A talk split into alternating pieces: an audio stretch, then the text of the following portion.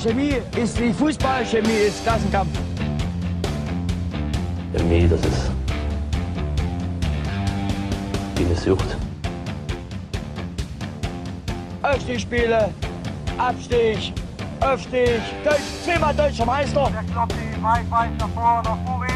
Gewinnt das Kopfballduell zu Druschki. Der kann ihn überhaupt schießen. Tor!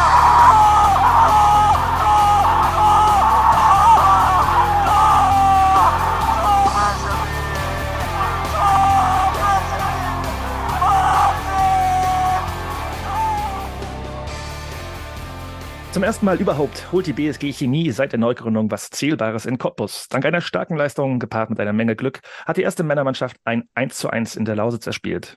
Darüber sprechen wir natürlich heute hier im Chemischen Element Nummer 108. Moin Bastian. Hallo. Hey Nils. Guten Abend. Mein Name ist Jonas. Aber einsteigen wollen wir mit einem anderen Leutscher Team, das am Wochenende den Pflichtspielauftakt in die neue Saison hatte und da gleich mal 9 zu 0 gewonnen hat. Und zwei Spielerinnen unseres Frauenteams sind heute zu Gast. Hallo, Lysanne Schneider. Hi. Und hallo, Amy Tabe-Ebi. Hallo. Ja, ähm, ich würde einsteigen mit euch beiden gleich und sagen, stellt euch mal vor, wer zuerst kommt mal zuerst. Ja, also dann mache ich es halt mal. Ähm, ich bin Lysanne, auch kurz Lü Schneider genannt. Ähm, ja, spiele seit der Neugründung des Frauenteams bei Chemie und spiele so ziemlich jede Position. Ja, dann würde ich nicht mal weitermachen. Ähm, ich bin Amy, ähm, eher unter Maki bekannt bei uns im Team, ähm, weil wir zwei Amys haben. Und ich habe am Anfang, oder ich bin auch dabei, so wie Lü, ähm, seit Anfang an ähm, sich das Team sozusagen gegründet hat. Ähm, und ich spiele momentan gerade Flügel. Ja, bei Lü habe ich festgestellt, ich habe ja die Broschüre Kick It Like, wo die Aufstellung, also wo die Mannschafts, äh, das Team Vorstellung drin ist. Und bei Lü ist es so, dass du die Einzige bist, wenn ich es richtig sehe, die, äh, nee, nicht ganz, aber fast die Einzige, die vier Zeilen brauchte, um ihre bisherigen Teams da äh, unterzubringen. also äh, das eine Team erwähne ich nicht, aber ansonsten spielst du auch schon eine ganze Weile. äh, entnehme ich dem mal. Wie bist du denn zum Fußball gekommen? Ähm, also eigentlich ganz, ganz cool. Ähm, ich bin auf einem Dorf groß geworden, ähm, nebenan ein älterer Junge gewohnt und mit dem habe ich halt im, im Garten angefangen zu zocken. Ähm, und mit fünf, sechs bin ich dann, durfte ich dann endlich ähm, zum Schuleintritt endlich mit zum Training gehen. Und da bin ich dann halt dran geblieben. Ich musste mich anfangs erst mit, also gegen zwei, drei Jahre ältere Jungs durchkämpfen, weil es bei uns im Dorf keine jüngere Mannschaft gab. Aber ja, so habe ich mich dann durchgehangelt. Genau, du warst dann quasi sagen, jetzt auch bevor du zur Chemie gekommen bist beim FC Phoenix, den es ja leider nicht mehr gibt. Ähm, also quasi sagen, auch bist du dann mit Cutter und so weiter dann, also wie kam es dann dazu, dass du da auch mitgegangen bist? Oder Ähm, was heißt mitgegangen? Bist du überhaupt mitgegangen? War das auch vielleicht deine, deine Idee? Ich weiß es ja nicht. Nee, also ich bin mitgegangen. Ähm, so Schirmherrin darüber war so ein bisschen Katha, die hat das alles in die Hand genommen. Ähm, zum Glück auch, sage ich jetzt mal, dass es so ge äh, gekommen ist. Ähm, ansonsten, ähm, ja, ich habe bei Phoenix mitgespielt, bin dann freiwillig mit zur Chemie gekommen und freue mich, dass ich jetzt hier bin. Äh, Amy, du bist äh, von der SGLVB gekommen, wenn das hier stimmt. Was quasi sagen, auch eine von den Spielerinnen, die am Anfang einen Struggle hatte, wechseln zu dürfen? Oder war das, habe ich das Ja, falsch genau. abgespeichert? Da gab es so ein, ein paar Probleme. Aber es hat sich ja jetzt geklärt, also es ist Okay. gut, wie es jetzt ist. Okay, du willst also nicht darüber reden, nehme ich dieser kurzen Antwort. Mm, Ja, ich habe mich damit auch nicht so, also es war blöd, dass ich am Anfang nicht spielen konnte, aber ähm, es gab davor halt so ein paar Missverständnisse, weshalb wir am Anfang nicht spielen konnten. Ähm, aber das hat sich dann zum Glück auch ähm, relativ schnell gelöst, würde ich sagen. Ja, und war dann auch keine ganz so unerfolgreiche letzte Saison.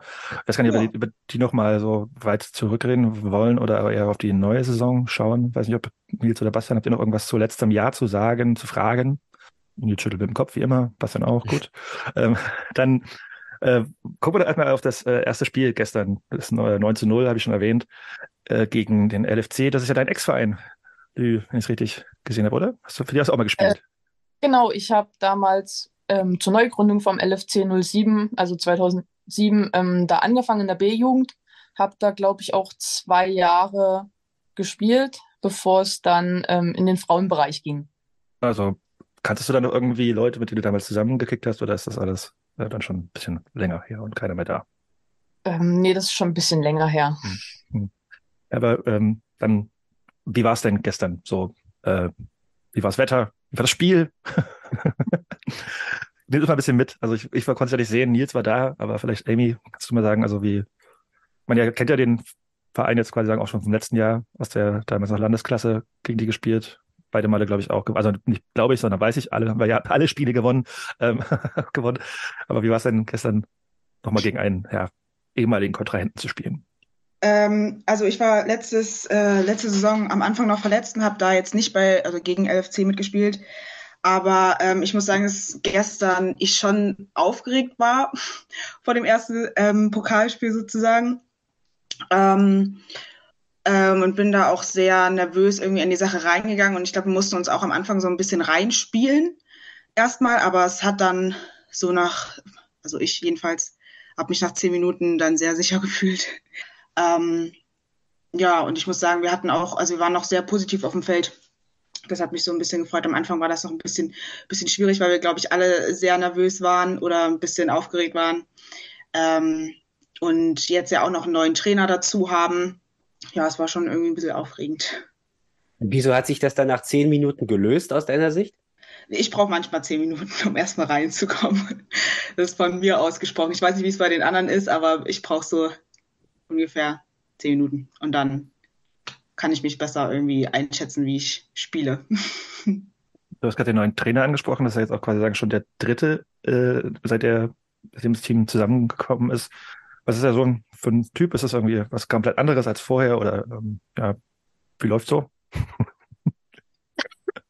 Vielleicht die Kapitäne von gestern, Lü, erzähl doch mal was. ja, also ich glaube, ähm, gerade die U19-Spieler sollten ihn gut ken äh, kennen. Ähm, Cenk ähm, er hat sich jetzt bereit erklärt, uns die Saison zu unterstützen. Er sollte eigentlich, also er wollte eigentlich mit Steffen auf einer gleichen, gleichen Ebene uns trainieren. Ähm, die haben aber festgestellt, dass das nicht funktioniert, ähm, weil sie beide so ein bisschen Richtung böser Kopf unterwegs waren. Aber wir brauchen halt einen guten und einen bösen Kopf. Und ich glaube, das haben wir, äh, haben die zwei Jungs ziemlich schnell gemerkt und wir als Mannschaft auch. Ähm, ich denke mal, das pegelt sich jetzt ein, im, aber im Großen und Ganzen denke ich, dass Cenk uns wirklich sehr weiterhelfen wird. Auch jetzt schon in der Vorbereitung. Ähm, er ist viel Taktisches mit uns durchgegangen, gerade auch mit den neuen Spielerinnen, um die reinzubringen. Ähm, ich glaube, das, das wird seine Früchte tragen. Ja, neue Spielerin sprichst du auch gerade an. Ich glaube, Emma Cheyenne Müller ist auch neu, oder? Die das erste Tor gestern getroffen war, geschossen hat. Auch. Ja. Mhm.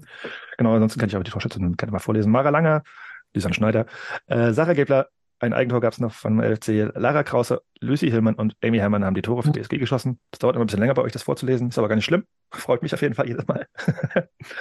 ähm, wie, was sind denn für neue Spielerinnen gekommen und wo kommen die her? Und wo wollen sie vielleicht auch hin und wo wollt ihr auch hin? Aber da können wir später noch drüber reden. ja, Amy. also, ja, oder Amy, willst du? Komm, Amy. Mm. ähm, also Emma ist jetzt auf jeden Fall zu uns neu dazugekommen. Ähm, sie hat vorher bei, oh, ich verwechsel das immer, Merkwitz, Mäusewitz, Merkwitz Mäusewitz. gespielt. Mäusewitz gespielt. ähm, genau, und spielt bei uns jetzt im Sturm hauptsächlich. Äh, und ich finde, sie macht die Sache auch sehr, sehr gut. Also ich bin froh, dass sie jetzt bei uns ist. Ähm, dann haben wir noch zwei neue Spielerinnen aus Magdeburg. Das sind Kali und Pauli. Ähm, gestern hat, haben die beide Außenverteidigung gespielt. Ja. Ähm, genau. Ist noch wer neu dazugekommen? Victoria? Ja, stimmt. Victoria ist auch neu dazugekommen. Ich weiß auch nicht, wo sie vorher gespielt hat. Ich leider auch nicht. Aber sie, ja, hat bei uns gestern Flügel gespielt. Ja. Ja, genau. Also ich, ja, ich finde, die vier haben sich schon ziemlich gut eingelebt bei uns. Mhm. Das klingt auch auf jeden Fall positiv. Ähm, die Vorbereitung jetzt dieses Jahr war wahrscheinlich eine andere als letztes Jahr noch. Ne? Ich meine, letztes Jahr muss erstmal quasi sagen, ganz komplettes neues Team aufgebaut werden und jetzt geht's den nächsten Schritt in die höhere Liga. Gab es denn irgendwelche krassen Unterschiede, die ihr festgestellt habt, jetzt mal abgesehen vom anderen Trainer, die so in der Vorbereitung anders waren? Ja, also ich würde behaupten, läuferisch haben wir mehr gemacht als letztes Jahr. Und ich glaube, das hing allen so ein bisschen zum Hals raus. Aber ich denke mal, das gehört halt einfach zur Vorbereitung dazu. Letztes Jahr sind wir drum rumgekommen, aber ich glaube, die Mannschaft weiß einfach, dass dieses Jahr einfach mehr passieren muss als letztes Jahr. Hast du was anderes wahrgenommen, Amy? Und wie, wie gerne bist du gelaufen? Ähm, also wir haben so einen Trainingsplan von äh, Karl gestellt bekommen. Ich weiß nicht, da sollte man zwei bis dreimal äh, nach einer bestimmten Herzfrequenz äh, laufen. Äh, ich habe es versucht, so viel wie möglich zu schaffen. Durch die Klausurenphase im Studium hat das manchmal halt nicht so funktioniert.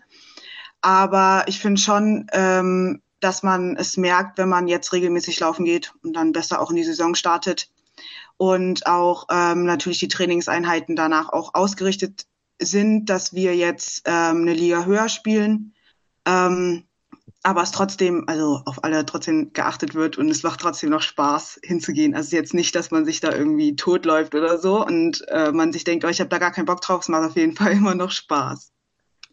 Aber gerade dieses Thema höhere Liga, ich meine, also ähm, ist ja jetzt nicht so, dass, also ihr kennt die Gegnerin jetzt nicht so, denke ich, und ähm, in der Vorbereitung, als wenn wir hatten vor ein paar Wochen Jana hier zu Gast, die dann auch von einem Vorbereitungsspiel nicht gesprochen hat, was äh, ganz eher suboptimal lief. Und ich meine, nach der Saison, letzten Saison, wo es eine einzige Niederlage in den Pflichtspielen gab, leider im Pokal, äh, habt ihr da irgendwie ähm, Angst zu verlieren? Habt ihr euch darauf eingestellt schon mental, dass es passieren kann? Oder wollt ihr einfach wieder alle Spiele gewinnen und aufsteigen? Also es wäre also, natürlich schön, wenn man so viele Spiele wie möglich gewinnt.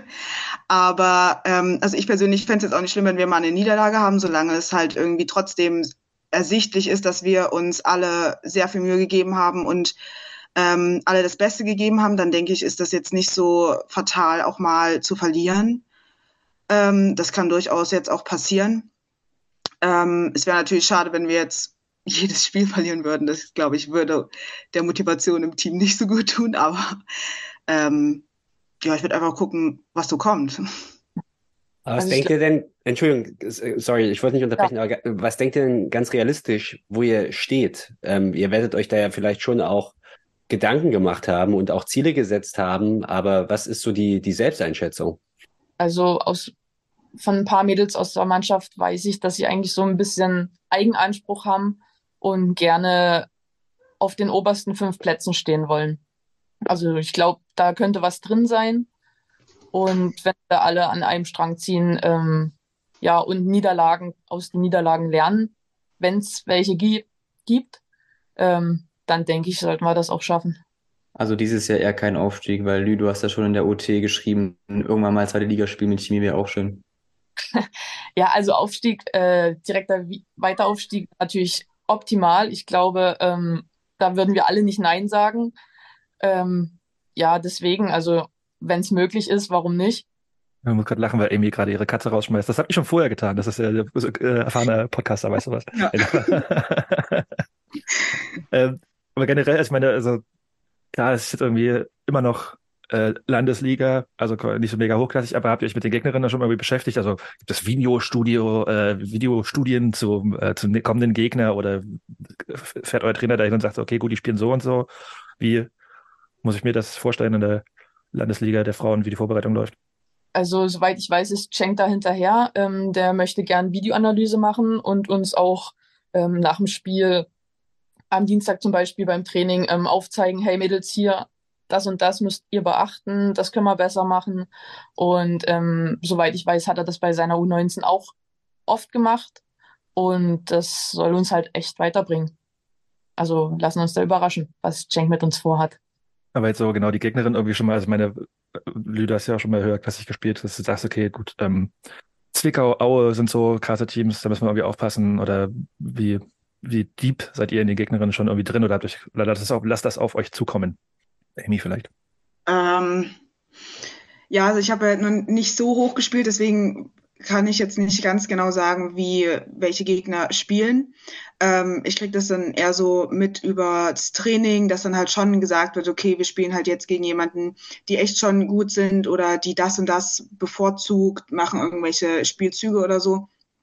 Und da wird sich dann schon drauf vorbereitet oder dass auch einzelne Spielerinnen ähm, dann auch mal ähm, auch von Schenk oder von Steffen rausgezogen werden und dann gesagt wird, okay, das und das müsste man schon beachten. Das gibt's schon. Ähm, da kann man sich dann halt individuell schon so ein bisschen drauf einstellen. Aber ich, ja, würde halt trotzdem gucken, was so auf mich zukommt. Also man kann ja nie direkt sagen, was dann so passiert an dem Tag oder so. Ja. Wenn ihr gegen ein Team aus der Liga habt ihr schon gespielt in der Vorbereitung, was jetzt nicht ganz so glücklich lief, wenn ich es richtig im Kopf habe, gegen Eintracht Süd. Äh, hat euch das eher, ja, was, 1 zu 9? Ja, glaube ich was. Ja, okay, beide gucken verstohlen. so, äh, äh, hat das irgendwie was in der Mannschaft schon mal so ausgelöst, man sagt, okay, fuck, wird jetzt doch ein ganz anderes Kaliber, mit dem wir uns hier zu tun müssen, oder war es im Endeffekt einfach nur Vorbereitungsspiel? Ähm, also, hm? Ja. Ich war nicht da, ich kann dazu nicht. ähm, ja, also dieses Vorbereitungsspiel, ähm, das war ja auch, also es ist doof gewesen, wie es gelaufen ist irgendwie.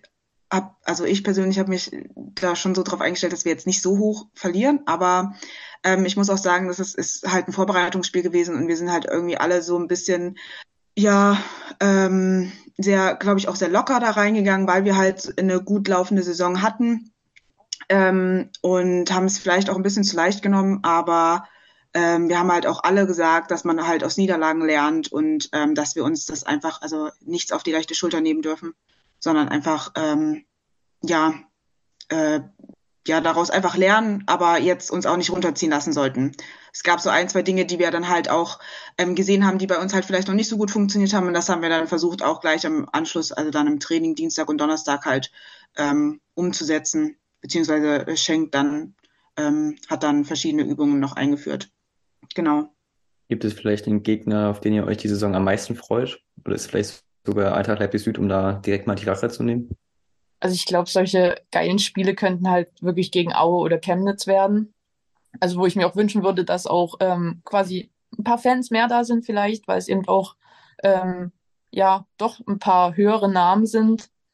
Ähm, ansonsten ähm, ja lassen wir uns äh, ja lassen wir es einfach drauf ankommen, würde ich sagen. Ja, also ich sehe es genauso. Und wenn ihr auf dem Platz genauso harmoniert wie hier, ist das, äh, kann, das kann, kann ja gar nicht schief gehen. Äh, ah ja. wenn jetzt ein Jahr Training, Spiele in Leutsch habt ihr hinter euch, ähm, habt vorher auch nach, woanders gekickt, beim paar mehr Vereinen als Amy noch. Wie kann man denn so die äh, Bedingungen, unter denen ihr trainiert, vielleicht vergleichen mit anderen Vereinen, wo ihr schon gezockt habt? Mm, also ich habe davor ja bei Eintracht Leipzig Süd ähm, gespielt. Ähm, keine Ahnung, ich habe mit 13 auch erst angefangen mit Fußballspielen sozusagen, also ja, oder habe ich. Ähm, und da war es auch also ganz schön eigentlich. Äh, bloß haben dann relativ viele von meinen Freunden auch aufgehört zu spielen und mir haben dann halt die, die äh, Bedingungen dann nicht mehr so gepasst, dass ich halt für ein Jahr auch aufgehört habe. Und dann habe ich bei ähm, LVB wieder angefangen, weil ich wusste, dass da ähm, Freunde äh, von mir auch gespielt haben. Und ähm, ich weiß auch, dass ein äh, Großteil jetzt von meinen ähm, ehemaligen LVB-SpielerInnen, Freunden, keine Ahnung, ähm, jetzt auch bei, ähm, bei Chemie spielen, was natürlich ähm, jetzt auch schön ist und dadurch es auch sehr harmonisch ist, dort zu spielen. Ähm, ich bei Chemie auch äh, viele neue äh, Leute kennengelernt habe, die ich sehr gerne mag und mit denen ich äh, gerne auch zusammen trainiere, weil es immer lustig ist. Ähm, und so von den Bedingungen her ist es schon so, dass ich jetzt bei Chemie auch merke, dass ich mich selber äh, weiterentwickelt habe ähm, und viel Neues dazulernen kann, weil es viele gibt, die auch schon höher gespielt haben als ich und die mir da verschiedene Tipps geben. Also ich nehme da schon sehr viel mit aus dem Training und auch aus Spielen. Ähm, und ich bin sehr froh, jetzt bei Chemie zu sein. Ja. Susanne, bei dir? Ich meine, das sind noch ein paar mehr ähm, Vereine. Ja, also eigentlich muss ich kurz und knapp sagen, ich bin eigentlich froh, wenn ich eine Kabine habe, warmes Wasser zum Duschen und einen ordentlichen Rasenplatz mit einem ordentlichen Ball. Ähm, alles andere ist, ist, ist gar nicht so wichtig eigentlich. Ähm, aber so vom Umfeld her muss ich zugeben, ist ähm, ja außer mein Heimatverein jetzt ähm, Klitten, ähm, ist Chemie so wirklich der Verein, wo ich zum ersten Training gekommen bin und gedacht habe, okay, hier will ich bleiben. Also man hat sich wirklich direkt heimisch gefühlt, ähm, egal wen man gesehen hat. Es haben alle gegrüßt, es waren alle super freundlich. Also man hat sich wirklich herzlich willkommen gefühlt bei euch. Das hört, hören nicht nur wir gerne, sondern denke ich auch alle anderen, die im Verein irgendwas zu, zu, äh, zu sagen, zu machen, zu tun haben. Schön, schön, schön. Man merkt ja auch so an eurer Vita oder zumindest an der einen oder anderen Vita bei euch im, im Verein, dass, also bei euch, bei euch in der, in der Mannschaft, im Team, ähm, dass, dass es ja oftmals äh, sehr ja, unstete Entwicklungen gibt im, im Leipziger Frauenfußball gerade. Und ähm, was, was macht euch denn Hoffnung, dass das bei Chemie vielleicht was Nachhaltiges werden könnte? Das würde mich mal interessieren, wie ihr das einschätzt.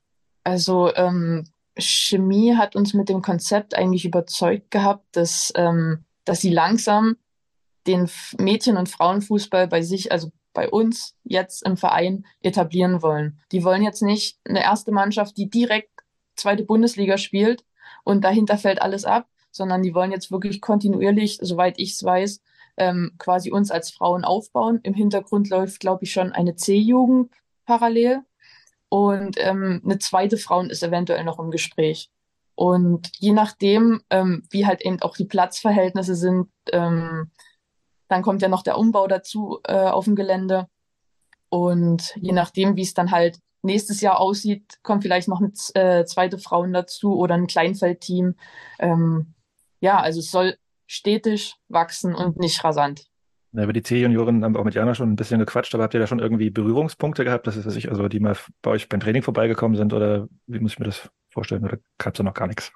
Oder ist das geplant? Habt ihr da Bock drauf, mit äh, C-Junioren mal zusammen zu trainieren oder irgendwas in die Richtung? Weiß nicht, wie das so läuft für gewöhnlich. Amy. Mm, also ich kenne ein, zwei Spielerinnen, die mal bei unserem Training mitgemacht haben, bei einem Abschlussspiel.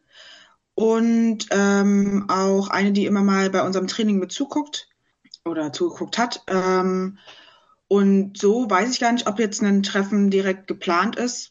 Also ich hätte jetzt nichts dagegen würde mich gerne mal mit ihm unterhalten, aber ja, ich weiß nicht, wie, wie da jetzt der weitere Plan ist. So weit drin bin ich da leider nicht. Hm, ja, eine Frage auf jeden Fall noch. Und dann hoffe ich, dass Bastian und Nils vielleicht auch noch was haben. und zwar, er hatte zwei Spiele in der letzten Saison auf der Eins. Du hast schon äh, zwei große Namen genannt, die jetzt vielleicht, also die nicht vielleicht, sondern die nach Leutsch kommen werden. Würdet ihr euch wünschen, wieder ähm, ja, im großen Stadion spielen zu können, dürfen, müssen? Oder ist äh, euer Kunstrasenplatz da hinterm Nordam dann doch eher euer Zuhause? Also ähm, ich muss echt zugeben, ich würde gerne nochmal auf der Eins spielen und auch gerne mit so viel Fans, wenn nicht auch mehr gerne, ähm, weil das hat uns als Mannschaft nochmal einen Antrieb gegeben in dem Spiel. Und ähm, ja, in den 90 Minuten, die wir da gespielt haben, hat sich wirklich keiner irgendwie im Stich gelassen und jeder hat für die andere gekämpft. Und das war durch das Pushen von außen nochmal noch mal extremer, fand ich. Und deswegen immer wieder gerne auf der Eins. Ja, also ich kann. Achso, Entschuldigung. Nein, also bitte, bitte sag. Ähm. ähm, also ich kann auch sagen, ich fand das auch ein äh, sehr, sehr schönes Spiel. Wir haben jetzt, also ich habe zweimal auf der Eins spielen dürfen, sozusagen. Ähm, bei dem einen Spiel habe ich einen Verletzer, bin ich dann raus gewesen, aber das war auch das Spiel, wo sehr viele ZuschauerInnen äh, mit dabei waren. Und ähm, ich muss auch sagen, dass es halt auch nochmal eine komplett andere Erfahrung war und ähm, super motivierend war, wenn man wusste, also man hat wirklich, ich gebe sonst auch immer alles, aber da war es nochmal so, dass man wirklich so richtig Lust hatte auch zu spielen und alles zu geben und möglichst lange durchzuhalten und ähm, auch diese äh, Motivation sich halt auch im ganzen Team gezeigt hat. Ähm, das hat man schon gemerkt, fand ich. Äh, und das würde ich auch gern nochmal so erleben oder haben. Ich finde das total spannend, weil das jetzt auch so positiv herausstellt. Das kann ja auch eine, ich sage jetzt mal, eine Belastung sein, wenn auf einmal mehr Leute da sind als sonst. Und ähm, äh, man kann ja zum Beispiel auch äh, ja dann den Eindruck haben, dass die Erwartungen besonders hoch sind und dann, dass man sich dann auch einem gewissen Druck ausgesetzt fühlt, dem man dann vielleicht nicht gewachsen ist. Aber höre ich jetzt bei euch nicht raus. Ihr seid eigentlich total begeistert, wenn da viele kommen oder? Ja, schon. schon. Ja. Also ich, ich war schon aufgeregt davor und ich habe mir mich auch selbst so ein bisschen unter Druck gesetzt, dass ich jetzt wirklich ähm, viel geben muss, weil mich viele sehen. Aber es war jetzt nicht so, dass ich mir, also dass mir, weiß ich nicht, das für mich total komisch war oder so. Es hat mich schon sehr gefreut zu spielen, weil ich halt auch gleichzeitig wusste, okay, es sehen mich jetzt viele. Es war irgendwie schon eine schöne Erfahrung. Was würdet ihr denn vielleicht unseren HörerInnen mitgeben, äh, warum sie denn öfter zu euch kommen sollen? Ja, also bei uns kann man erstmal guten Fußball gucken. Ab und zu kommt man noch ein dummer Spruch mit über die Lippen, sei es von auf dem Feld oder ähm, außer Richtung Trainer, auswechselnde Spieler. Ähm, und auch nach dem Spiel kann man uns auch einfach mal anquatschen und einfach mal drei, vier Worte miteinander wechseln. Ähm, es braucht keine Angst vor uns haben. Also wir sind da wirklich super offen für jeden und ja, einfach vorbeikommen und sich's angucken. Kann man schon theoretisch, wenn man äh, auswärts fahren möchte, am kommenden Samstag um 18.30 Uhr in Spitzkunnersdorf, wo ich jetzt wieder frage, wo ist das? Ähm, wisst ihr das? Na, Oberlausitz, Richtung okay. Oberlausitz. Gut, das ist dann wahrscheinlich dann wirklich eine sehr weite Ausfahrt, aber äh, für Bastian zum Beispiel nicht so ganz so weit wie. ich glaube, die Entfernung ist aus Berlin genauso weit wie aus Leipzig, würde ich jetzt einfach mal tippen. Es ist schon ganz schön weit weg und wahrscheinlich das weiteste Auswärtsspiel für euch, oder? Ich bin jetzt gar nicht so fit geografisch. Das ist ja auch sogar mit, mit, mit, mit Übernachtung, hat äh, Jana erzählt. Freut ihr euch denn schon auf, äh, das ist irgendwie auch noch, ich glaube, sie hat gemeint, irgendwie auch noch ein äh, so Vereinsfest, irgendwas Großes oder sowas und ihr dürft da nächtigen, äh, große, große Auswärtsfahrt mit äh, Übernachtung. Ist jetzt auch nicht so all, also was Neues auch für euch, oder? Oder habt ihr Trainingslager schon mal gemacht? Weiß ich gar nicht. Nee, Trainingslager hatten wir noch nicht direkt. Das war jetzt aber schon mal so Plan.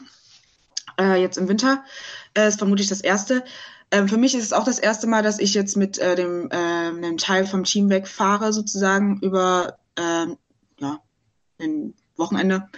Ähm, und ich muss sagen, ich freue mich da schon echt dolle drauf, weil das nochmal so ein Moment ist, bei dem man sich jetzt nicht nur beim Spiel trifft oder ähm, nach dem Spiel kurz quatscht, sondern halt äh, da wirklich auch äh, relativ viel Zeit miteinander verbringt und dann auch mal über andere Themen spricht, außer Fußball. Und man sich da irgendwie nochmal äh, auch anders näher kommt, sag ich jetzt mal. Ja, es wird, denke ich, ganz, ganz lustig. Ja, und das jetzt, erst, hm, was ja? Spitz, äh, Spitz-Kundersdorf ist in der vergangenen Saison Sechster geworden und ist also quasi ganz offenbar ähm, ein ganz solides Mittelfeldteam. Wie fährt man denn dahin? Ist das, äh, ist das eine Standortbestimmung? Wollt ihr dort gewinnen, was mitnehmen oder ist es total egal, nur ein gutes Spiel sehen? Habt ihr da eine Vorstellung? Also im Grunde genommen ähm, können wir erstmal nichts verlieren. Wir sind neu in der Liga, ähm, wir sind Überraschung. Ähm, keiner kann uns einschätzen, wir können wahrscheinlich die anderen ebenso wenig einschätzen. Ähm, aber ich traue der Mannschaft einiges zu und ähm, ich hoffe doch, dass am Samstagabend drei Punkte dann auf unserem Konto stehen. Ihr dann gehörig danach feiern könnt. Hoffentlich. Ja, das erste Heimspiel ist dann, äh, ich weiß gar nicht, ob die, ist es ja schon genau terminiert, Nils? Die steht immer Sonntag, 11 Uhr. Ich glaube, die Liga sind eigentlich immer schon genau terminiert. Ja. Und dann haben wir am Sonntag, dem 17.09. um 11 Uhr das erste Heimspiel gegen Stötteritz. Dann geht es nach Zwickau zur DFC Westsachsen und dann kommt auch schon der Chemnitzer FC am 1. Oktober nach Leutsch. Also ein nettes Auftaktprogramm, zwischendurch noch Pokal gegen Merkwitz. Äh, kann man auf jeden Fall mal vorbeikommen. Ich probiere es auch diese Saison noch öfter zu tun als letzte Saison. Ich schwöre es euch, ich schwöre es euch. Ich probiere mein Bestes. Aber ja, ähm, Nils ist auf jeden Fall da. Wenn Bastian und Nils keine Fragen mehr haben, dann sage ich vielen, vielen lieben Dank für eure Zeit. Und wir freuen uns auf eine tolle Saison. Quatschen uns mal am Spielfeldrand und vielleicht auch mal wieder hier. Wer weiß. Ich danke euch. Danke ja, für die Einladung. Ja, danke. Ja, vielen Dank und viel Erfolg beim Saisonauftakt. Dankeschön. Ach so, und noch eine Sache nicht vergessen auf jeden Fall. Nils musste das eigentlich jetzt hier reinschreien. Äh, bis zum Wochenende könnt ihr noch die Bonustipps für das Kicktipp-Spiel, euer Kicktipp-Spiel abgeben. Ich weiß gar nicht, ob ihr dabei seid beide. Ich hoffe es. Äh, Nils hat sich die Mühe gemacht, ein, ein äh, Kicktipp, eine Kicktipp-Runde für die Landesliga Sachsen einzurichten. Äh, und genau, da gibt es auch Bonustipps. Ich habe es selber noch nicht abgegeben, aber die sind wohl auch nicht ganz so ernst immer, oder? Ich weiß gar nicht, was du da alles eingegeben hast. Ich kam auch vom Team. Also ich habe ja Katra gefragt und es wurde in der WhatsApp-Gruppe diskutiert, aber die Kreativität hat etwas gefehlt, hat Katra gesagt. Na gut. Äh, wir werden es auch weiterhin. Kreativität dann eher auf dem Platz. Ja. ja. Und da muss sie da sein. Genau, dann, wie Bastian gesagt hat, viel Erfolg am Wochenende und bis bald. Danke. Ciao. Tschüss. Ich habe hier das, ähm, mal gleich weiter. Quatsch, ja, Cottbus. Äh, aber vorher, vorher spiele ich noch was ein hier. Ich habe eine schöne Sprachnachricht bekommen. Guten Morgen. Äh, noch eine kleine Fuß Guten Morgen. Äh, noch eine kleine Fußball-Episode von gestern. Äh, mein fünfjähriger Sohn, der Florian, ist seit ein paar Wochen ein ziemlicher Fußballfanat, was das Spielen betrifft. Also zugeschaut hat er schon länger ganz gern, aber also seit ein paar Wochen, wann immer er irgendwo einen Ball äh, sieht und andere Kinder will er Fußball spielen. Und gestern haben wir uns also ähm, Nachmittag fertig gemacht, um auf einen Spielplatz zu gehen und auf der Grünfläche ein bisschen zu kicken. Ähm, und was er jetzt auch macht, eben ist, äh, dass er auch immer fragt, was für ein Team willst du sein? Äh, und dann äh, waren wir halt fertig angezogen und äh, dann fragte er mich, Papa, was willst du für ein Team sein? Und dann habe ich gesagt, naja, ich habe jetzt ein oranges äh, T-Shirt an, da könnte eigentlich die Niederlande sein. Ähm, und der Florian fragt mich, und was könnt ihr für Team sein? Und ich habe gesagt, aha, grüne Hose, weißes T-Shirt, grün, weiß. Dann sagt er, Leipzig. Also, ähm, ja, die Weiterbildung mit Chemie habe ich jetzt äh, nicht fortgeführt, aber er weiß zumindest schon, dass das wahre Team in Leipzig grün und weiß ist. Äh, liebe Grüße aus Innsbruck. Sehr süß. Ja, ja. schon. Ja. Muss ich, muss ich irgendwie teilen. Äh, auch mit, äh, hat Joachim, liebe Grüße, auch gesagt, gerne, gerne. Ja, Florian ist auf jeden Fall gut erzogen worden. Schon stabil. Ja. ja. Wie komme ich jetzt von guter Erziehung nach Cottbus? Mm, Pele Wollitz, nein. äh, ja, ihr beide wart äh, vor Ort in Stadion der Freundschaft und habt den ersten Punktgewinn der jungen Vereinsgeschichte der BSG Chemie. Der erste Sieg seit 29 Jahren, habe ich vorhin auch bei Chemie geht so quasi sagen, wenn man FC Sachsen-Zeiten zurückrechnet, fast ja, 30 Jahre ist es her, dass die BSG Chemie was mitnimmt aus Cottbus. Ähm, ja, und einen nicht unerheblichen Anteil hat äh, das neue Internet-Meme Timo Mauer, der in der siebten Minute war es, glaube ich, einen Sprint ansetzt, bei dem er nicht nur den Gegenspieler stehen lässt, sondern auch den Linienrichter und äh, alle anderen und dann einen Eckball herausholt, in dessen Folge äh, Dennis Mast den schlägt und Paul Horschig auf den zweiten, nein Quatsch, Philipp Haran verlängert auf Paul Horschig und der nickt zum 1 zu 0 ein und in der achten Minute führt Chemie im Stadion der Freundschaft. Wie war denn da so die Stimmung zu dem Zeitpunkt, ihr zwei? Ja, durchaus ausgelassen. Ich weiß gar nicht, was Haran, ich hätte es jetzt als Kirscher eigentlich gesehen. Ich habe jetzt nicht nochmal so genau nachgeguckt, aber ich hätte es jetzt in Gedanken Kirsche zugeschrieben. Bastian in den Kopf. Okay, dann war ich dann doch zum großer Kirsche-Fanboy. Ähm, das Witzige in der Maueraktion ist ja, das sieht man in diesem von Elf Freunde geteilten Video auch sehr gut, dass er genau zwischen den Richter Miro Jagatic durchläuft und Miro diskutiert wild gerade dann so und hätte ihn, ihn fast noch irgendwie umgehauen gefühlt. Also kann man fast sagen, Miro hat fast das Tor verhindert über Umwege. Ähm, aber ja, das, das waren, die ersten 10, 15 Minuten waren echt gut, da waren wir echt sehr, sehr mutig, was glaube ich auch das Ziel war, ein Cottbus, dass wir uns ja nicht verstecken und wurden dann auch recht früh belohnt mit dieser Eidball-Variante was ja jetzt äh, nach dem Freistoßtor von Alex Boge gegen Hansa 2 jetzt schon das zweite Standardtor war. Ähm, und ja, die, die Stimmung war einfach dann sehr ausgelassen, aber wenn, glaube ich, gefühlt bis zur 95. Minute niemand gedacht hat, dass, dass wir wirklich irgendwie was mitnehmen aus Cottbus, weil das ja eben so eine komische Festung ist, auch wenn das dann nicht wirklich laut ist im Heimbereich. Aber irgendwie ist diese Festung aus Cottbus halt immer so unantastbar gewesen so dass wir eigentlich trotzdem immer irgendwie im Hinterkopf hatten, auch mit der Führung, dass jederzeit was passieren könnte. Man muss quasi sagen, froh sein, dass da Miro Jagatic und ich Christian Tiffert stand, weil ansonsten hätte es vielleicht wieder gebrochene Nasen gegeben.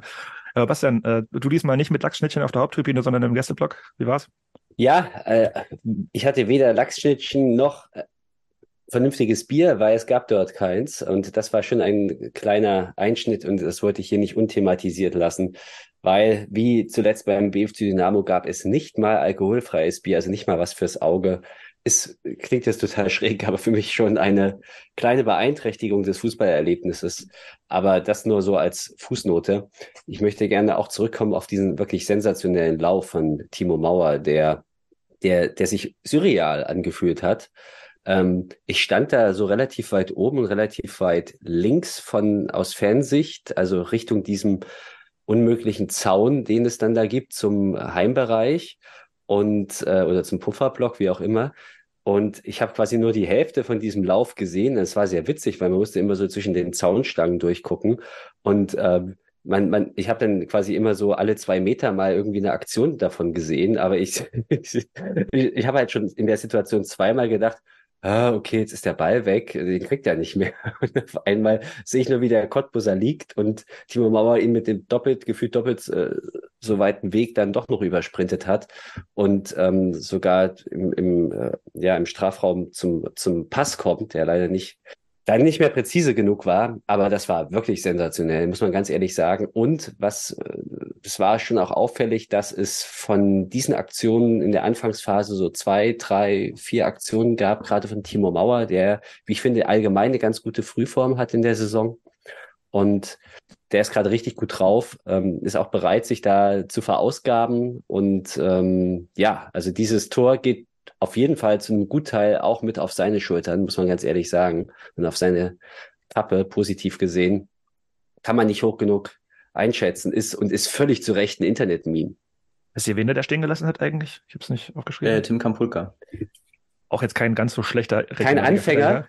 ja, kein Anfänger, der, der sieht da richtig doof aus, ne? Also weil der, der, der nimmt dem da zehn Meter ab, würde ich sagen, in dieser Situation und ist auch wirklich gefühlt sehr, sehr, sehr viel schneller. Also, ja. ja. Aber, ähm, mhm. weil, weil du es ja gerade angesprochen hattest, ähm, wir hatten in Cottbus jetzt nicht diese super erfolgreichen reichen äh, Pressing-Momente, wie, wie wir sie zum Beispiel in Erfurt hatten. Es war schon ein anderes Spiel, muss man ganz ehrlich sagen. Auch in der Anfangsphase. Und irgendwo habe ich es aufgeschnappt, ich weiß gar nicht mehr, wo es war. Ich glaube sogar auf der PK hat es doch Miro dann gesagt, dass er nach zehn Minuten äh, die, Wiese ein bisschen geändert hat, weil er gemerkt hat, dass das, was sie sich vorgenommen haben, an dem Tag nicht so funktionierte, wie man es sich vorgestellt hat. Also ähm, war, war ein recht komisches Spiel und so ab, ja, ich würde sagen, ab, fünf, ab der 15. Minute war es ja quasi ein Spiel auf ein Tor das war leider unseres.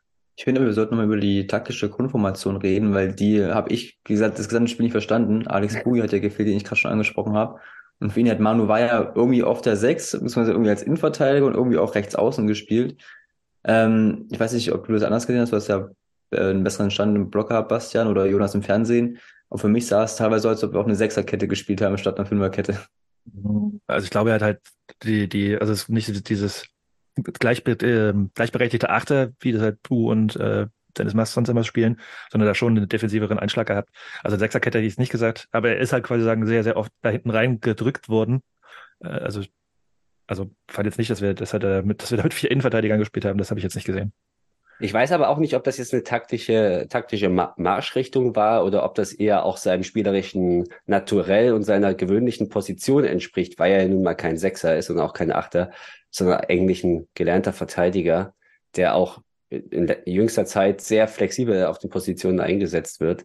Aber in der Tat, das war ein bisschen kurios und muss man jetzt auch sagen, mit Sicherheit eine Verlegenheitslösung, weil wenn du Alexander Buri, der an allen Ecken und Enden auf jeden Fall gefehlt hat, das wirklich, das hat man gemerkt. Das merkt man erst, wenn er nicht da ist. Ähm, wenn du den ersetzen willst und ersetzen musst, dann äh, wird es halt schwierig. Und das, das hat man auch gemerkt. Ja, schwierig umschreibt die erste Halbzeit ganz gut. Ich glaube, wir hatten eine Halbzeitpause geschrieben und da war auf jeden Fall bei euch beiden ganz klar, dass hier nichts so holen sein wird, wenn die so weiterspielen können. Und es war wirklich ein Chancenfestival von Cottbus, die, die schon wieder sehr weit hinten reingedrückt haben. Aber dann ähm, sah es in der zweiten Halbzeit anders aus. Aber ganz kurz, vielleicht bevor ich vergesse, Paul Horschig nochmal kurz zu würdigen, ne? sein zweites Tor für Chemie. Und äh, letzte, was er geschossen hat, war gegen den Berliner AK in der Vorsaison. Ähm, auch in der 15. Minute, also scheint quasi sagen, nur in der Anfangsviertelstunde treffen zu können. Zumindest bisher. Ja, und äh, generell, also der, ich bin ja so der Standardkritiker vom Dienst. Und habe gesehen, okay, Dennis Maas geht zur Ecke, nach dem schönen Solo von, von Mauer so ein bisschen angepisst. Also er wird sowieso nicht Strauß. Und dann ist es wirklich geile Variante und äh, Chemie führt 1-0. Das war auf jeden Fall mea culpa. Ich schmeiße mich in den Sand, äh, in den Staub. Das äh, war eine schöne Ecke. Habe ich, ich würde ich gerne öfter sehen. Aber genau, gut. Äh, erste Halbzeit Chancenfestival Cottbus, da waren wir gerade. Und dann kommt die zweite Hälfte und da fand ich uns gar nicht mehr so viel schlechter, mal sozusagen. Also da schien das, äh, was, was, was wichtig ist in so einem Spiel, dass man den Gegner auf sein eigenes Niveau heruntergezogen hat oder beziehungsweise einfach quasi sagen, Cottbus da nicht mehr die Möglichkeiten gegeben hatte. Die waren auch irgendwann angepisst, glaube ich, und haben nicht mehr so konsequent nach vorne gespielt. Äh, der Trainer, der, der Gastgeber, hatte auch danach im Interview einen, einen sehr dicken Hals. Ich habe ihn euch geschickt, äh, fotografiert. Also Pele Wallace was not, what, what not, was not amused. Ähm, wie habt ihr das denn, woran lag das? Also ich fand aufs ganze Spiel wieder betrachtet, war Cottbus jetzt ja schon irgendwie auch ineffektiv, keine Zweifel. Aber ich fand auch nicht, dass sie so viele äh, tausendprozentige hatten. Klar, es gab, glaube ich, die zwei Alu-Treffer und das eine Mal, wo im Nachgang Horschig noch auf der Linie angeschossen wird. Ähm, aber ich, ich habe ja von der Ausspielung Zusammenfassung mir angeguckt, dachte mir, die haben so viel Zeug reingeschnitten, was eigentlich so belanglos war. Da kam man eine, eine Flanke scharf aufs Tor, die köpft Tiger dann acht Meter drüber. Also das ist dann für mich auch nicht wirklich zwingend. Ähm, wir haben es dann versucht, möglichst, äh, ja, möglichst seriös zu verteidigen, haben das auch zu großen Teilen geschafft. Und wenn doch jemand durchkam, war Benny Bello zur Stelle, der ja schon irgendwo auch Man of the Match war, der mit der einen oder anderen Parade dann schon irgendwie noch äh, den Punkt festgehalten hat. Ähm, aber ich fand, wir haben Cottbus einfach, einfach ihr Spiel nicht aufziehen lassen. Vielleicht haben die da auch ein bisschen zu viel Ballbesitz gehabt, weil Cottbus eigentlich nicht eine Mannschaft ist, die mit, äh, mit so viel Ballbesitz umgehen kann. Die machen zwar gerne das Spiel, aber die konnten auch ganz gerne mal, weil die ja so doch schon schnelle Leute haben in der Offensive. Ähm, daher haben wir da, glaube ich, recht eklig agiert und konnten den ja gut äh, in die Karten spielen. Und es hat sich dann halt auch irgendwie ausgezahlt. Also ich fand auch Cottbus in der ersten Halbzeit sehr viel besser als in der zweiten. Und das Ironische ist, dass sie ausgerechnet in der zweiten Halbzeit das Tor geschossen haben, währenddessen sie in der ersten das nicht vermocht haben. Kam mir stellenweise ein bisschen ideenlos vor, was Cottbus gespielt hat. Äh, wenn sich dann Kampulka und Hildebrand zum 20. Mal die Bälle da hinten zugeschoben haben und versucht haben, uns rauszulocken, hat nicht funktioniert. Ähm, und ja, es, ich muss ganz ehrlich sagen, in der ersten Hälfte gab es schon so zwei, drei Situationen, wo ich sage, in, an anderen Tagen oder bei einem anderen Gegner fliegt er halt rein. Und ähm, da hatten wir teilweise großes Glück. Du hast es angesprochen. Horschig wurde auf der Linie angeschossen, kann man jetzt so böse billig sagen. Man kann natürlich auch sagen, der hat sich genau im richtigen Moment an die richtige Stelle da platziert und das Geschoss von Österhellweg da äh, entschärft. Und das übrigens Österhellweg auch eine Personalie, die ich nicht verstanden habe. Wollitz hat ihn zur Halbzeit rausgenommen. Ich weiß nicht, warum. Also ob das möglicherweise, ob er irgendwie angeschlagen war. Aber das war einer der auffälligeren Spieler in der ersten Halbzeit. Der hat jeden Standard getreten. Der ist auch je, einer, den, der jederzeit auch in der 85. Minute dir einen Standard reinknallen kann oder zumindest eine vernünftige Flanke schlagen kann. Und dann entscheidest du so das Spiel. Also warum er den als erstes rausnimmt, hat sich mir überhaupt nicht erschlossen. Und ähm, ja, also Cottbus wirkte da so ein bisschen wirsch und äh, hektisch. Also auch, was sich verlängert hat bis auf die Trainerbank. Ich habe es ganz ehrlich nicht verstanden. Und ähm, ja, auf der anderen Seite ähm, wollte ich noch ansprechen, auf unserer Seite, wenn ich jetzt gerade bei den Wechseln war. Ich fand, wir haben ein bisschen spät gewechselt. Cottbus hat zu früh gewechselt, die hatten gefühlt ihr Wechselkontingent erschöpft. Da waren wir noch mit den elf Startern auf dem Platz. Äh, ist auch ein Thema, was ich irgendwie schon seit sehr langer Zeit immer wieder anspreche. Ich verstehe es nicht, warum wir so spät wechseln. Hätte man auch fünf Minuten früher machen können. Zumal, das muss man schon sagen, Jepe und Kirsche, die ersten beiden Auswechser bei uns, die waren komplett glücklos über das gesamte Spiel und hatten im Prinzip, besonders Kirsche hatte, glaube ich, keine ernstzunehmende Ballaktion. Und ähm, sicherlich schwierig bei dem Gegner. Aber ja, da, ich hätte mir da gerne auch schon früher ein paar andere Impulse gewünscht. Ich fand es auch besser, wenn wir wieder vom, über den Gegner reden wollen.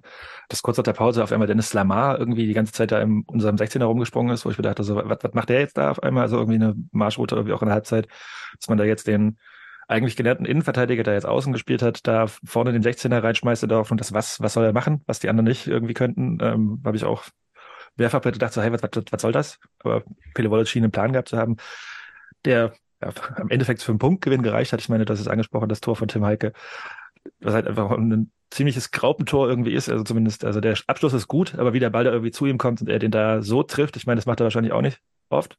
Und äh, Benny Bell hat auf dem falschen Fuß erwischt, aber der war auch, glaube ich, auch wenn er da mit gerechnet hätte, wäre er da nicht rangekommen, der war zu platziert geschossen. Aber danach gab es auch, glaube ich, keine wirklichen Cottbuser Chancen mehr in den letzten 20 Minuten, die ich mich gerade erinnere.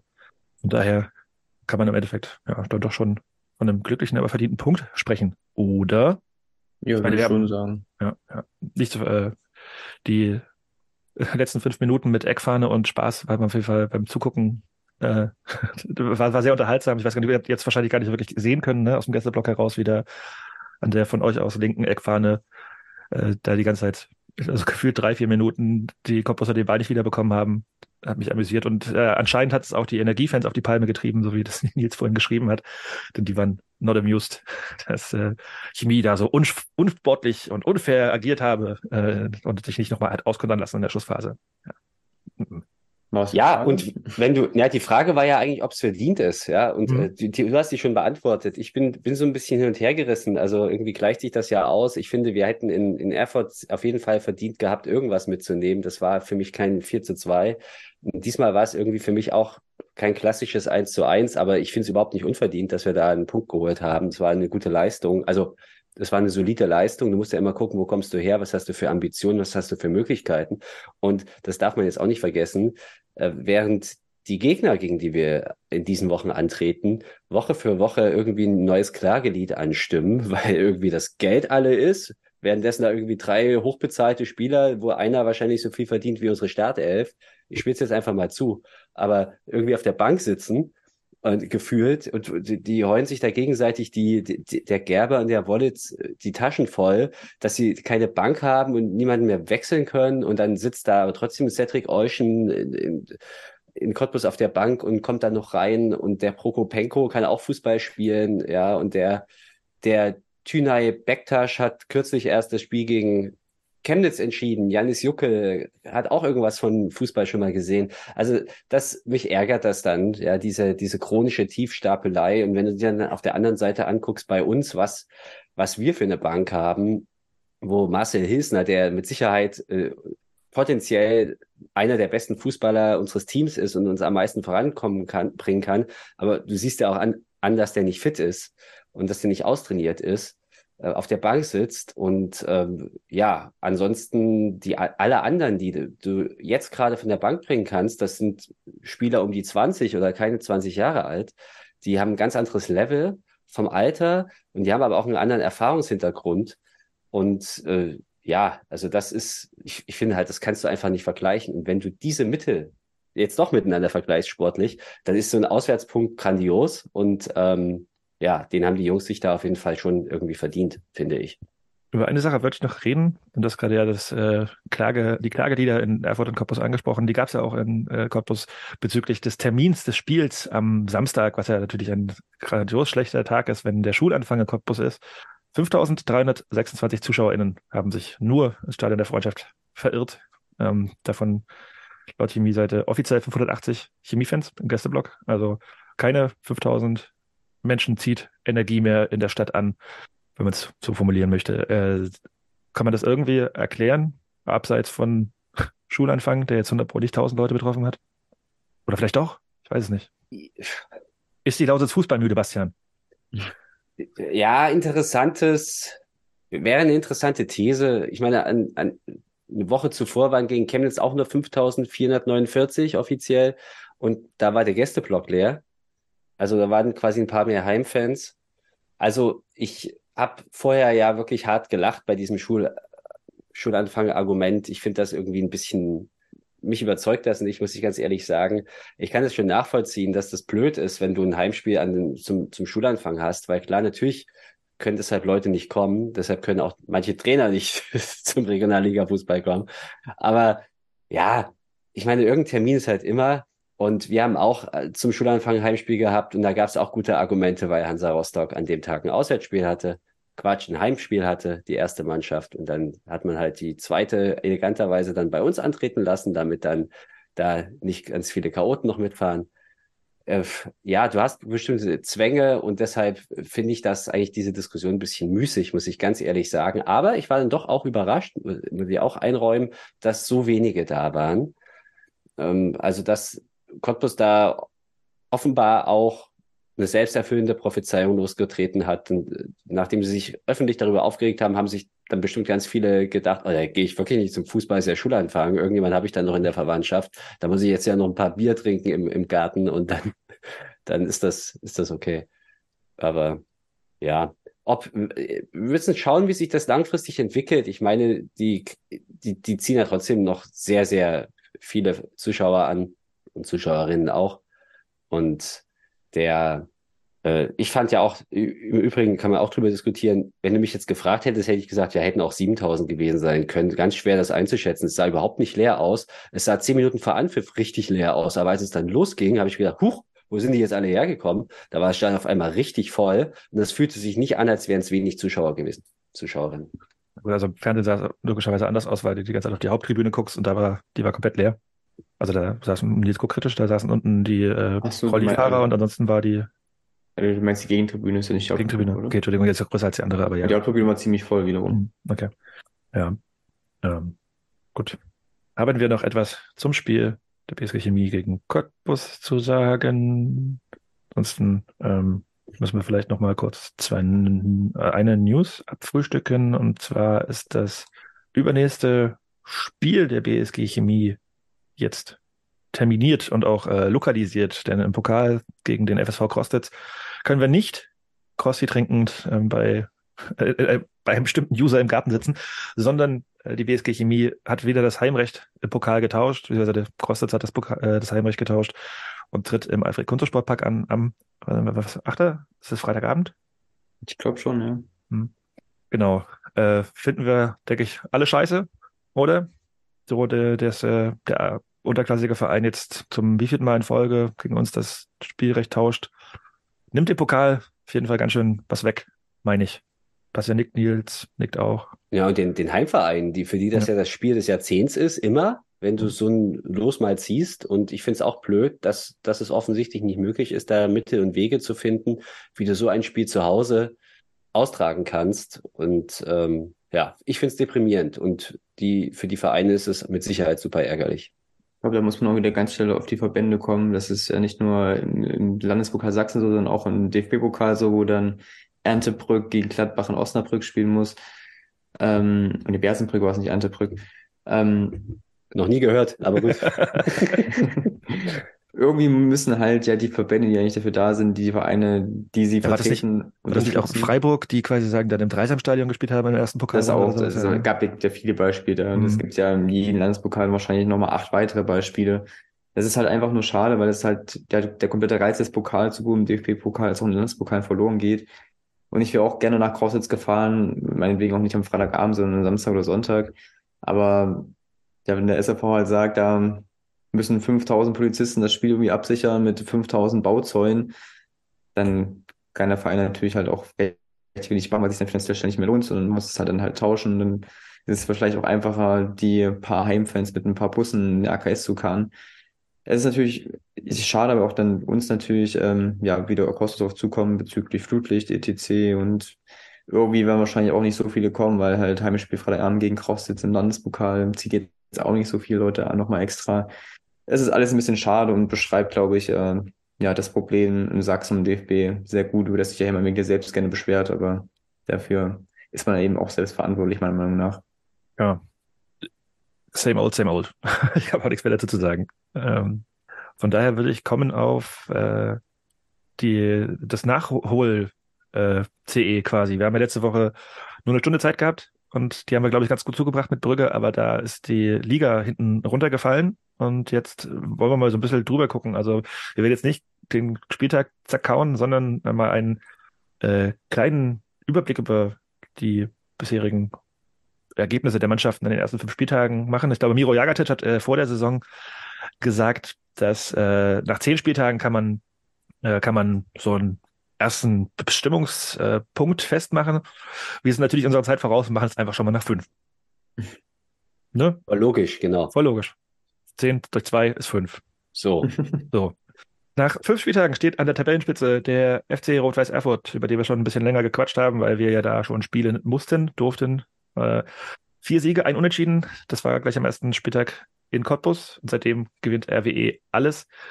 Hat riesig große Verletzungsprobleme vor dem Spiel gehabt, jetzt am Wochenende.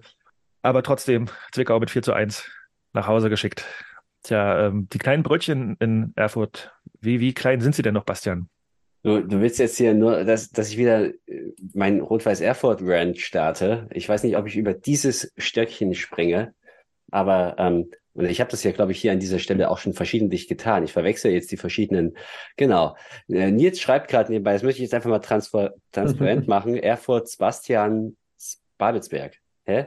Äh, Erfurt, Erfurt ist, ja, ist, aber ich, wir wissen alle, was, was, was er meint. Genau, und das trifft es eigentlich schon ganz gut, weil ich habe die echt gefressen, muss ich ganz ehrlich sagen, weil diese, diese völlig ungesunde Mischung aus einem vermeintlichen Understatement, was dann aber sowas von, äh, ja, selbstgerecht daherkommt und, äh, und einer wirklich sportlichen Performance, die einfach mal sehr, sehr gut ist und wo man, denke ich, schon auch zu einer realistischeren Selbsteinschätzung kommen könnte und sich nicht die ganze Zeit so als gefühlter Abstiegskandidat dahinstellen, sondern einfach auch mal sagen, einfach mal, ja Mensch, wir, wir haben eine gute Mannschaft und bei uns sitzen Spieler auf der Bank, die bei 80 Prozent der Konkurrenten eine Stammplatzgarantie hätten, dann kann man schon auch das Ziel Aufstieg formulieren warum tut das denen so weh, das, das so nach außen zu kehren? Und ähm, da habe ich echt ein Problem mit denen. Und ja, aber sportlich kannst du jetzt nicht viel sagen, weil die ja in der Tat alles gewonnen haben. Vor allem schießen sie auch viele Tore. Wen wundert es jetzt bei diesem, bei diesem so besetzten Sturm? Und ähm, ein, Auswärtspunkt in Cottbus musst du halt auch erstmal holen. Also dann schon alle Achtung. Rot-Weiß Erfurt, ja, Wer weiß, wo das hinführt. Die haben eine beängstigende Frühform und ähm, stehen aber mit Sicherheit jetzt nicht ganz zu Unrecht da oben.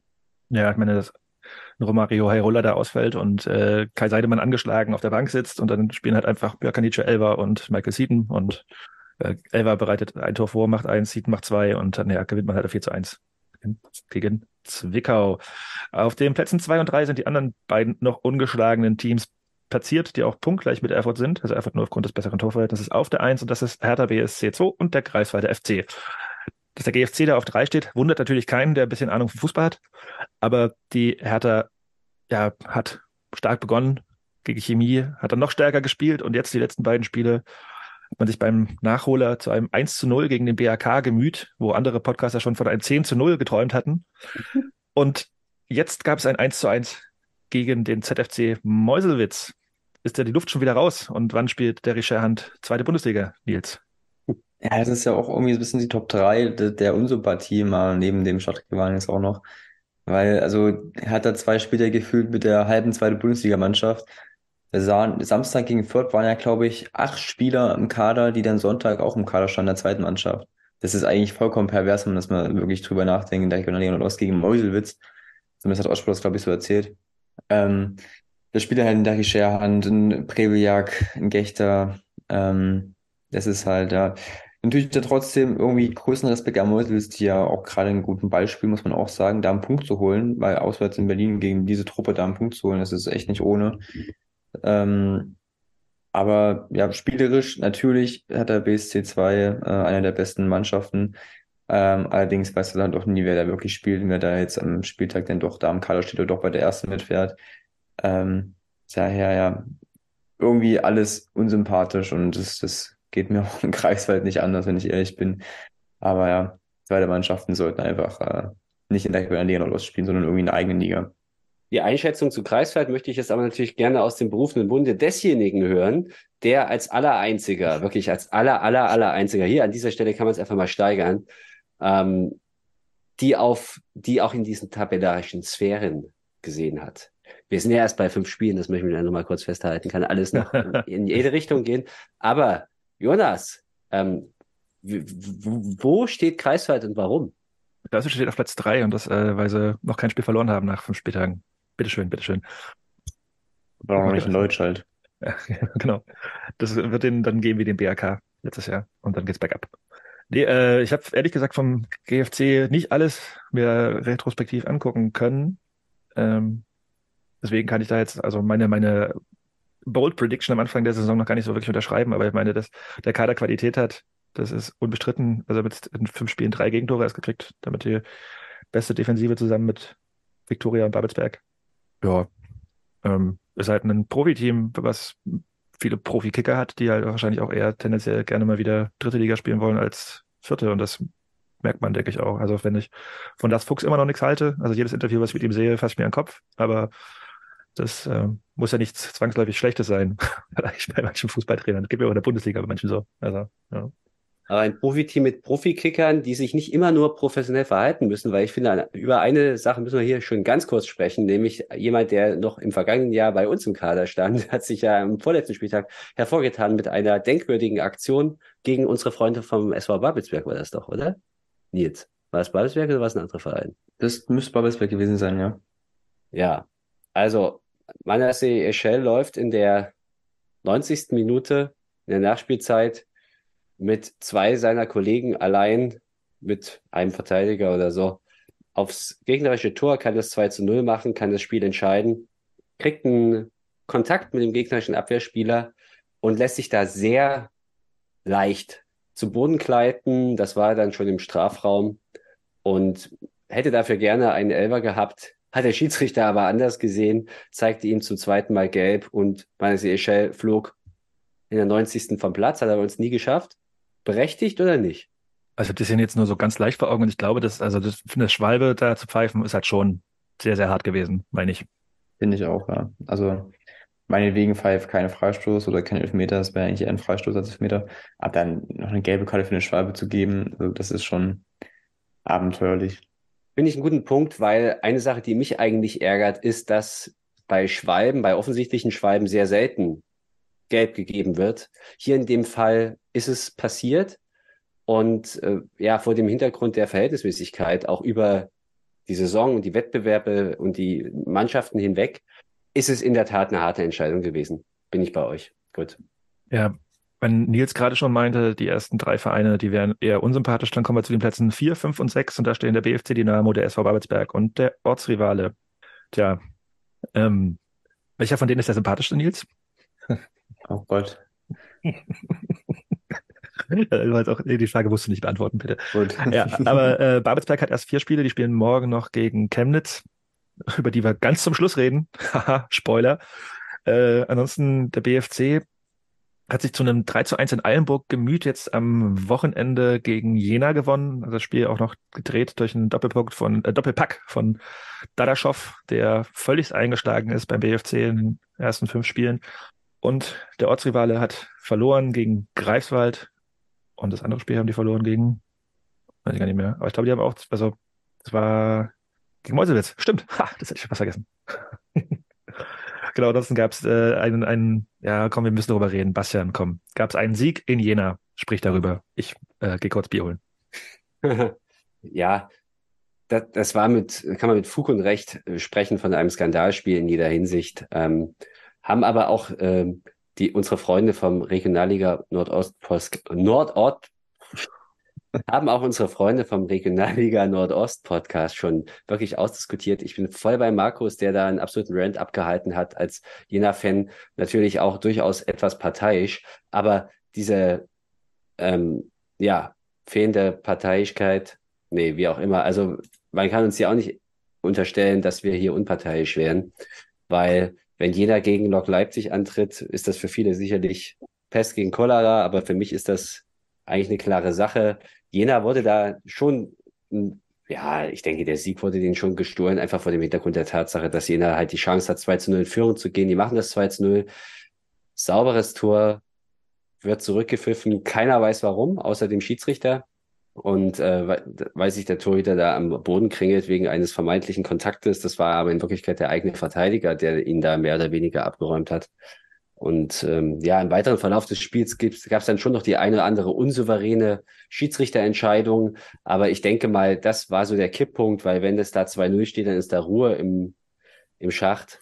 Und aber stattdessen äh, kommt Lokran, dreht das Spiel Jena kommt nochmal zurück, es steht 2-2 und dann kriegt ein Elver nicht, den man eigentlich hätte geben können. Auf der Gegenseite kriegt Lok einen Elver, der schmeichelhaft war. Ja, auch alles unglücklich.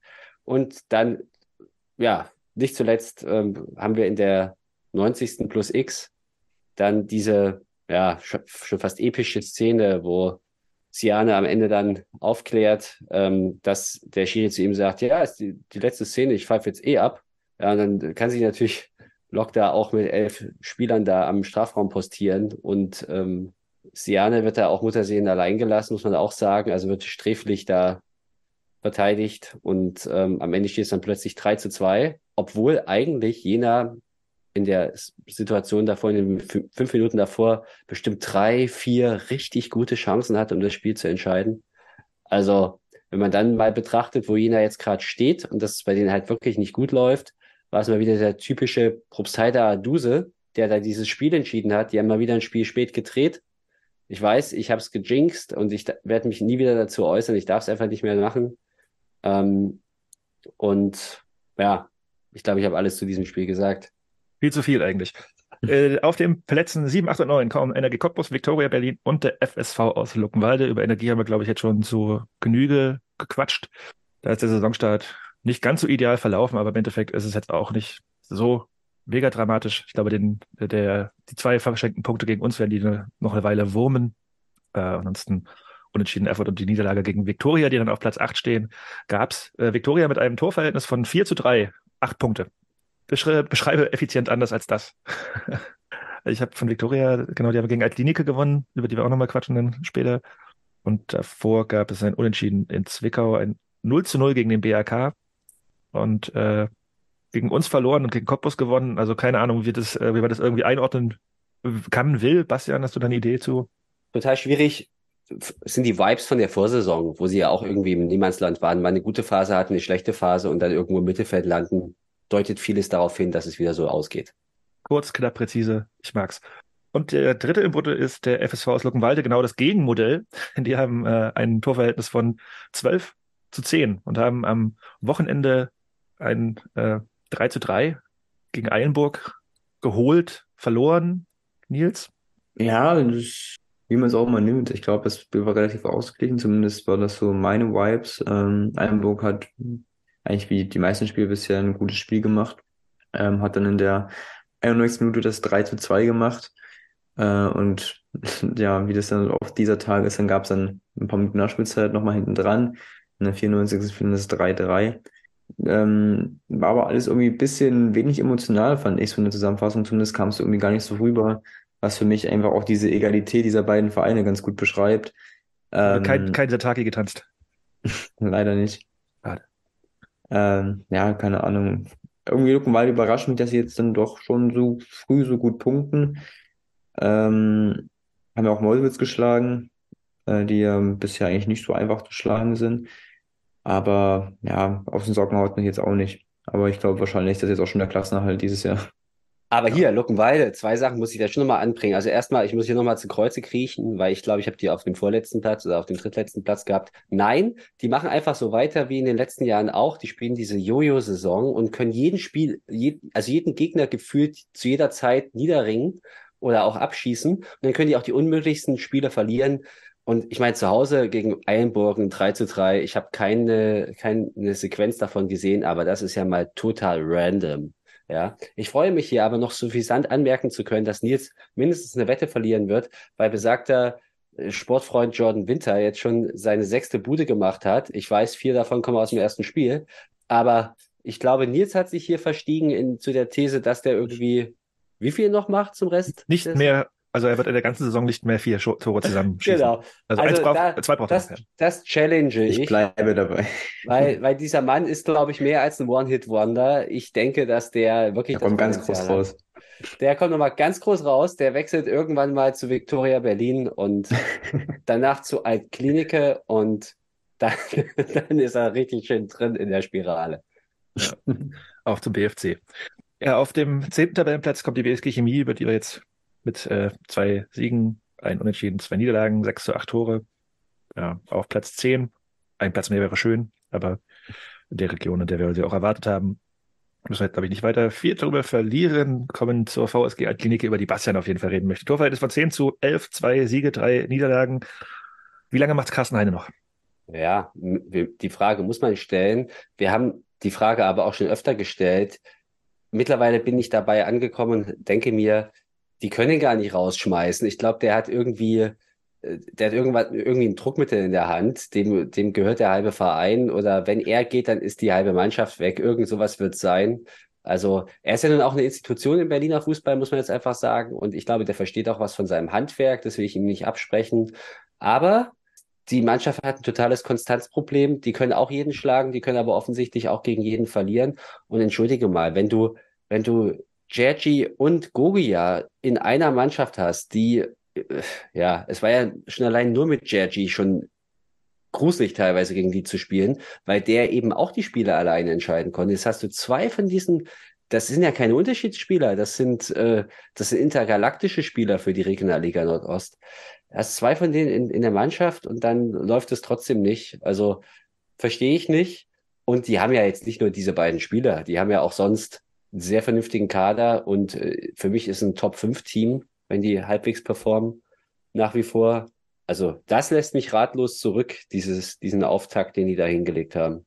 Ja, was mich auch ein bisschen baff zurückgelassen hat bezüglich des Auftakts, ist die Performance des ZFC Mäusewitz, die auf Platz 12 stehen mit einem Torverhältnis von 7 zu 8, einem Sieg, zwei Unentschieden und zwei Niederlagen. Die, der Sieg freut uns natürlich ungemein, denn den gab es am Südfriedhof. Und dann hat man unentschieden gegen den BFC und gegen Hertha 2 gespielt.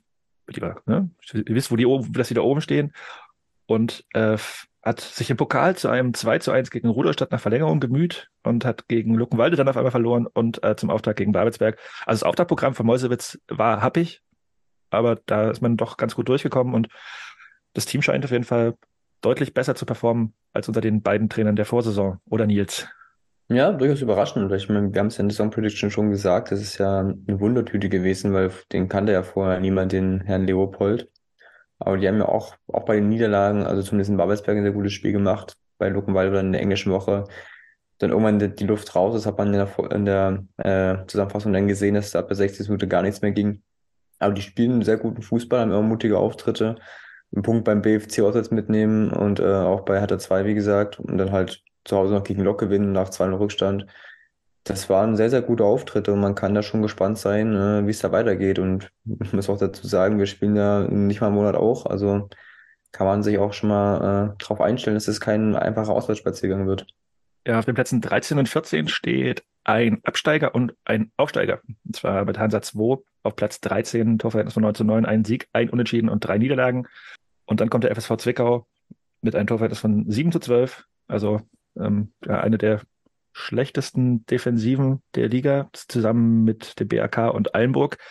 Das ist noch nicht so, glaube ich, das ganz Gelbe vom Ei, auch wenn äh, Rico Schmidt, wenn ich ihn so höre, also ähm, ja, doch nicht so unzufrieden zu sein scheint mit dem, was sein Team bisher so geleistet hat, mit dem kompletten Umbruch und äh, dem ganzen, was im Umfeld war, mit äh, Finanzsorgen und so weiter und so fort. Wie habt ihr denn die ersten Partien der Zwickauer wahrgenommen? Ja, sehr abwechslungsreich, glaube ich. Ne? Also die haben uns jetzt auch so gegen den BFC und gegen Erfurt gespielt, was ja zwei der spielstärksten Mannschaften der Liga sind, ohne Frage. Aber gerade defensiv ging ja, glaube ich, recht wenig zusammen. Also gerade Benjamin Lehner, als er jetzt auch schon in der Nummer 1 abgesetzt wurde, hat er schon einen oder anderen Bock gehabt. Ähm, ich bleibe dabei, dass Zwickau eine absolute Wundertüte ist, auch wenn die an sich teilweise personell gute Leute haben. Aber irgendwie weiß man nicht so richtig, wohin die Reise gehen soll. Und so sieht's halt gerade auch aus. Die werden nicht da unten bleiben, werden auf jeden Fall besser in die Saison reinkommen. Und für mich verwundert das eigentlich schon, dass die jetzt derart schlecht dastehen. Und das ist eine Mischung aus unglücklichen Fügungen, einer unglücklichen Spieltagsgestaltung. Zum Auftakt auswärts beim BFC Dynamo, eine der Mannschaften, die am zeitigsten aufgerüstet hat, die da wirklich schon gesammelt war und du kommst da als gerade abgeschiedene Truppe frisch zusammengewürfelt und musst dann natürlich 3 zu 0 verlieren. Und dann am dritten Spiel, dann, dann schaffst du es, Luckenwalde zu schlagen, okay, kannst du vielleicht mal machen. Und dann musst du am dritten Spieltag zu Hertha, die äh, in dieser Phase ja wirklich alles zusammengeschlagen haben, was, was denen vor die Flinte kam. So schiefe Bilder hier in meiner Rede. Aber, ähm, und die, die haben da, ja, das war ja auch ein super, wie du sagst, abwechslungsreich, war ein super spektakuläres Spiel, dieses 4 zu 3. Und klar, aber dann kommst du irgendwann mal an einen Punkt, dann musst du vielleicht zu Hause gegen Viktoria schon irgendwie gewinnen. Und ähm, aber dann wieder in Erfurt spielen zu müssen, also alle Auswärtsspiele, die gehabt haben, waren im Prinzip super schwierig. Und deshalb finde ich, trügt das Bild aktuell noch ein bisschen. Das verzerrt. Ich schätze die jetzt sehr viel besser ein, als sie aktuell dastehen. Ja, und gegen Viktoria ist ja das Gegentor auch erst in der 94. gefallen. Also vielleicht auch noch so ein kleiner Haken an der Sache. Tja, äh, Hansa ähm, hatte ein richtig, richtig cooles Spiel, das 6 zu 1 gegen Zwickau, wo man auch mal sagen, mal gucken muss, ob wie viel das wirklich jetzt wert ist, weil äh, Chemnitz war es. Chemnitz, Chemnitz, hab ich, Zwickau ich gesagt, ne? Chemnitz meinte ich. Alles das Gleiche, das Äh, irgendwo da. Mittelsachsen. Ähm, ansonsten hat man jetzt ähm, ein 1 zu 1 gegen BRK geholt, was jetzt auch nicht vielleicht für das allerbeste Spiel spricht. Ich habe aber davon ehrlich gesagt nichts gesehen. Und Niederlagen gegen uns, Cottbus und Erfurt, also auch nicht das allereinfachste Auftaktprogramm. Aber wer hat in dieser Liga denn schon ein einfaches Auftaktprogramm? Äh, Im Endeffekt war ich von denen spielerisch überrascht, dass sie doch schon so gut also mithalten können teilweise. Ähm, habe jetzt in Leutsch nicht so viel von gesehen wie in den anderen Partien, die ich mir angeguckt habe. Äh, aber ja, weiß nicht, ob wir Hansa jetzt noch so mega viel reden wollen müssen. Gibt es noch irgendeinen Take, den ihr dazu habt? Ansonsten kommen wir jetzt in die Abstiegszone, die ist nämlich viel, viel spannender. Vier Teams sind noch ohne Sieg nach fünf Spieltagen und das Team, wo wohl die allerwenigsten mitgerechnet haben, dass es so ist, das kommt aus dem Paradies. Der FC Karlsruhe Jena.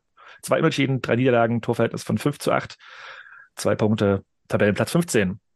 Das eine Spiel haben wir gerade schon ausführlich analysiert.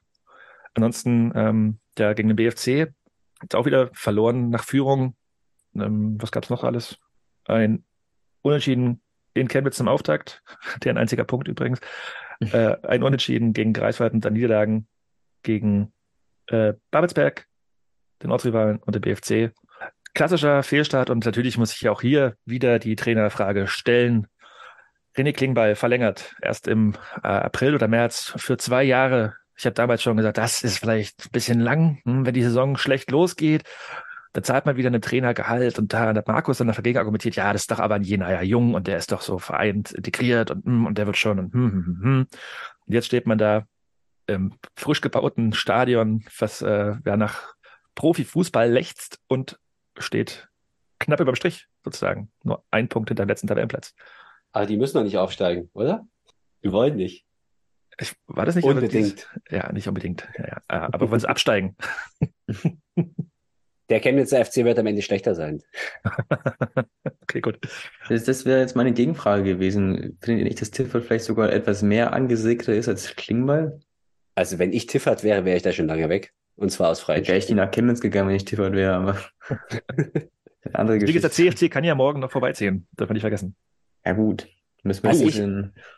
Aber um, um ein bisschen ernst in die Sache, ich meine, Nils war auch schon ernst, Entschuldigung, aber zurückzubringen, das, klar, definiere Fehlstart, aber das ist auch schon sehr, sehr unglücklich gewesen, der bisherige Saisonverlauf. Und äh, wir hatten ja vorhin kurz über dieses Lokspiel gesprochen. Das gewinnst du unter normalen Umständen und ähm, ja, in Babelsberg zu verlieren, beim BFC Dynamo zu verlieren, tja, das passiert halt auch einer Spitzenmannschaft. Insofern, klar, unterm Strich ist halt ein bisschen wenig bei rumgekommen und äh, sieht halt echt scheiße aus, da unten drin zu stehen ohne Sieg. Ja, ich würde da aber den Trainer noch nicht in Frage stellen, muss ich ganz ehrlich sagen. Ja, ähm, Sport im Osten-Experte Lutz Zimmermann hat auch- gesagt, denen fehlt auf jeden Fall ein Knipser. Vielleicht muss Jena da nochmal äh, einen, einen Stürmer holen, der nicht Jan Dahlke heißt. Um da Ja gut, aber sich davon auf Jan Dahlke zu verlassen, in der Tat, das ist fahrlässig, ja, definitiv. Und aber hier, äh, wenn wir bei diesem Thema sind, äh, dieses Klagelied, das Erfurt da singt, das könnte die Jena vielleicht mal anstimmen, weil ich würde sagen, dass die offensichtlich weniger Geld in die Hand nehmen, um ihre Offensive zu besetzen. Das ist meine These. Du weißt ja nicht, was ein Maxi Kraus jetzt, äh, womit er Er gefüttert ja auch wurde. keine Tore. Ja, keine Tore, aber zumindest äh, ist er gehalten worden. Vielleicht, naja, alles Spekulation. Wenig spekulativ sind, ist die Tabelle. äh, da kommen wir nämlich auf Tabellenplatz Nummer 16, 17 und 18 und das sind äh, bei einem Team waren wir da, eigentlich bei zwei von den dreien, waren wir uns auch sicher, dass sie da unten ja, lange zubringen werden. Überraschenderweise ist nicht der Berliner AK Tabellenletzter, sondern auf Platz 16 hat mit einem Tor und zwölf Gegentoren zwei Punkte sich äh, ermüht, ermausert. Äh, da gab es ein äh, 1 zu 1 am Wochenende gegen Rostock 2 und das andere war 0 zu 0 gegen Viktoria, genau. Ansonsten gab es ein 0 zu 4 gegen Erfurt, ein knappes 0 zu 1, ich glaube auch erst in der 90. oder so, gegen Hertha und äh, ein 0 zu 6 in Luckenwalde. Ja, wenig überraschend, aber habt ihr irgendwas Positives vom BRK schon gesehen, wo man denken kann, okay, vielleicht schaffen sie es doch, noch ein Team hinter sich zu lassen? Oder bleibt ihr bei eurem, die werden 18. und aus die Maus? Ja, ja, Einburg bleibt, wird 80, ne, habe ich gesagt. Ah, stimmt, stimmt. Ähm, äh, aber Nils war bei BRK auf 18. Ja, also ich habe ja diese Saison jetzt schon geguckt. Ähm, Aber das, also das Tor war halt durch den Torwartfehler und danach ging auch wenig zusammen und hatten eigentlich auch Glück, dass sie da nicht zwei Elfmeter gegen sich bekommen haben. Ähm, aber es ist schon irgendwie effizient, mit einem Tor zwei Punkte zu holen. Das schafft auch nicht jeder.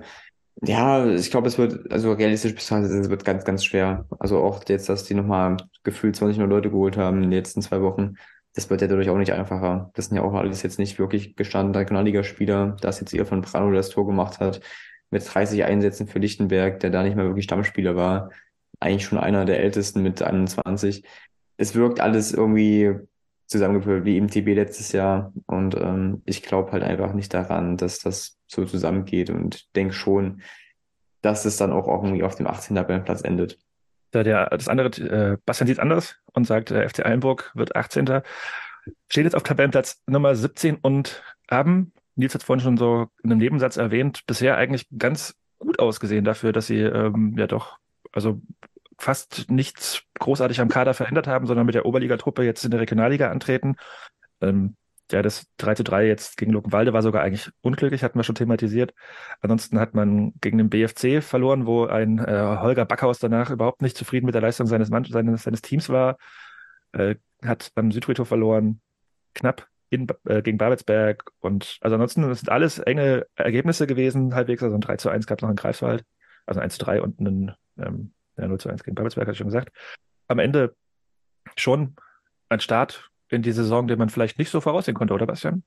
Du hast es gesagt, die haben eine eingespielte Truppe. Aber sie haben halt eben eine eingespielte Oberligatruppe. Und auch mit einer eingespielten Oberligatruppe steigst du am Ende ab. Die haben jetzt keine großartigen Findungsstörungen.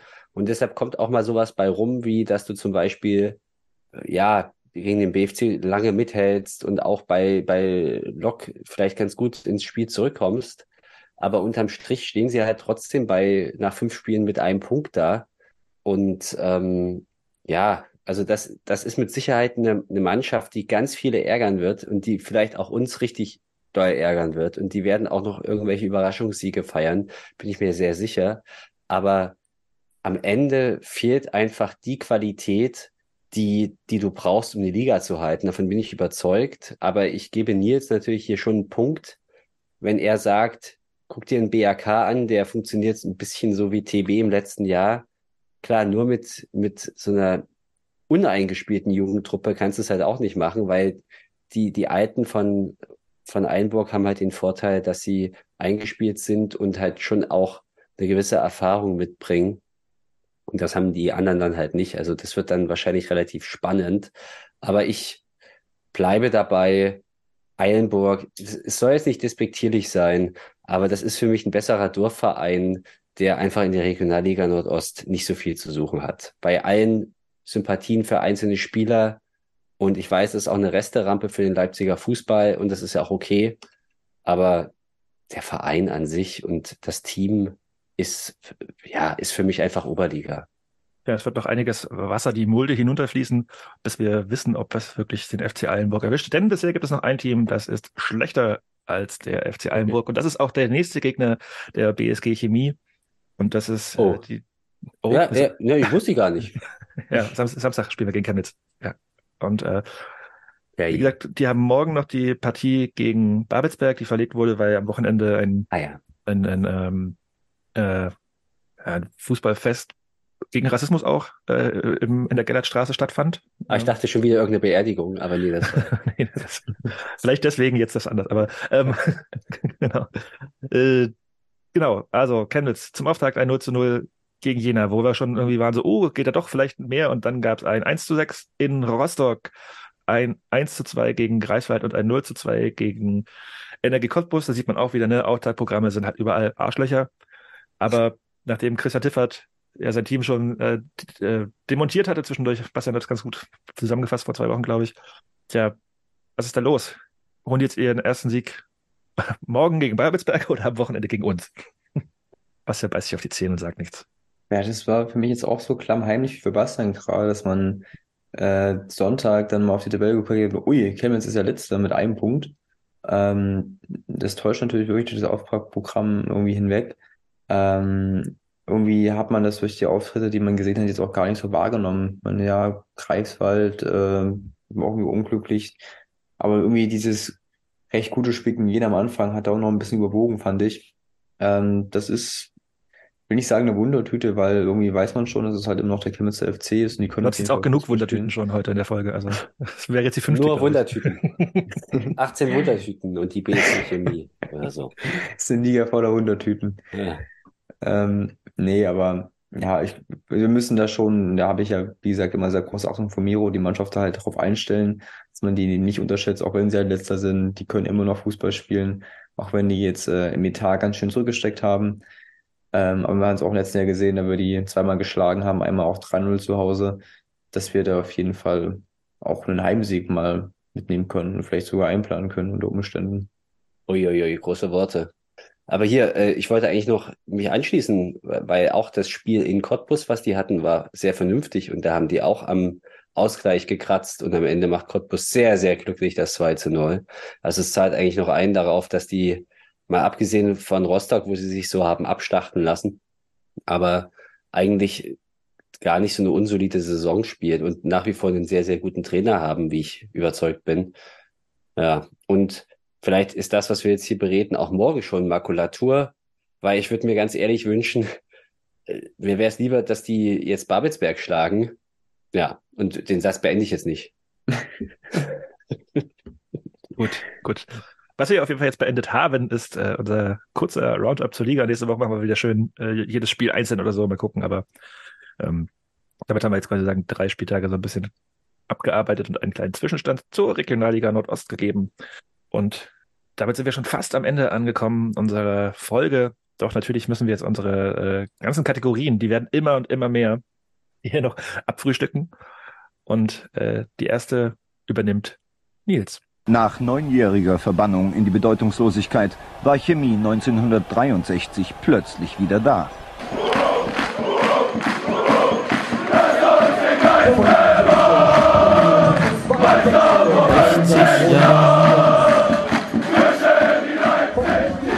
...15.000 Chemiefans feierten den Rest von Leipzig und Alfred Kunze, der mit diesem Erfolg selbst zur Legende wurde. So, eine Truppe noch. ne?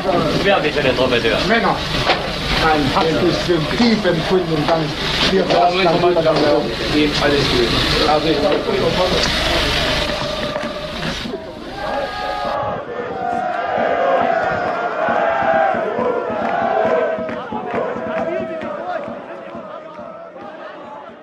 Am dritten Spieltag der DDR-Oberligasaison 63-64 hat die BSG Chemie ein Heimspiel gegen die SC Chemie Halle gehabt. Vor 15.000 Zuschauern im damaligen Georg-Schwarz-Sportpark. Ähm, es gab eine Änderung zur Partie aus der Vorwoche und zwar hat Manfred Richter für Eberhard Dalla Grazia gespielt.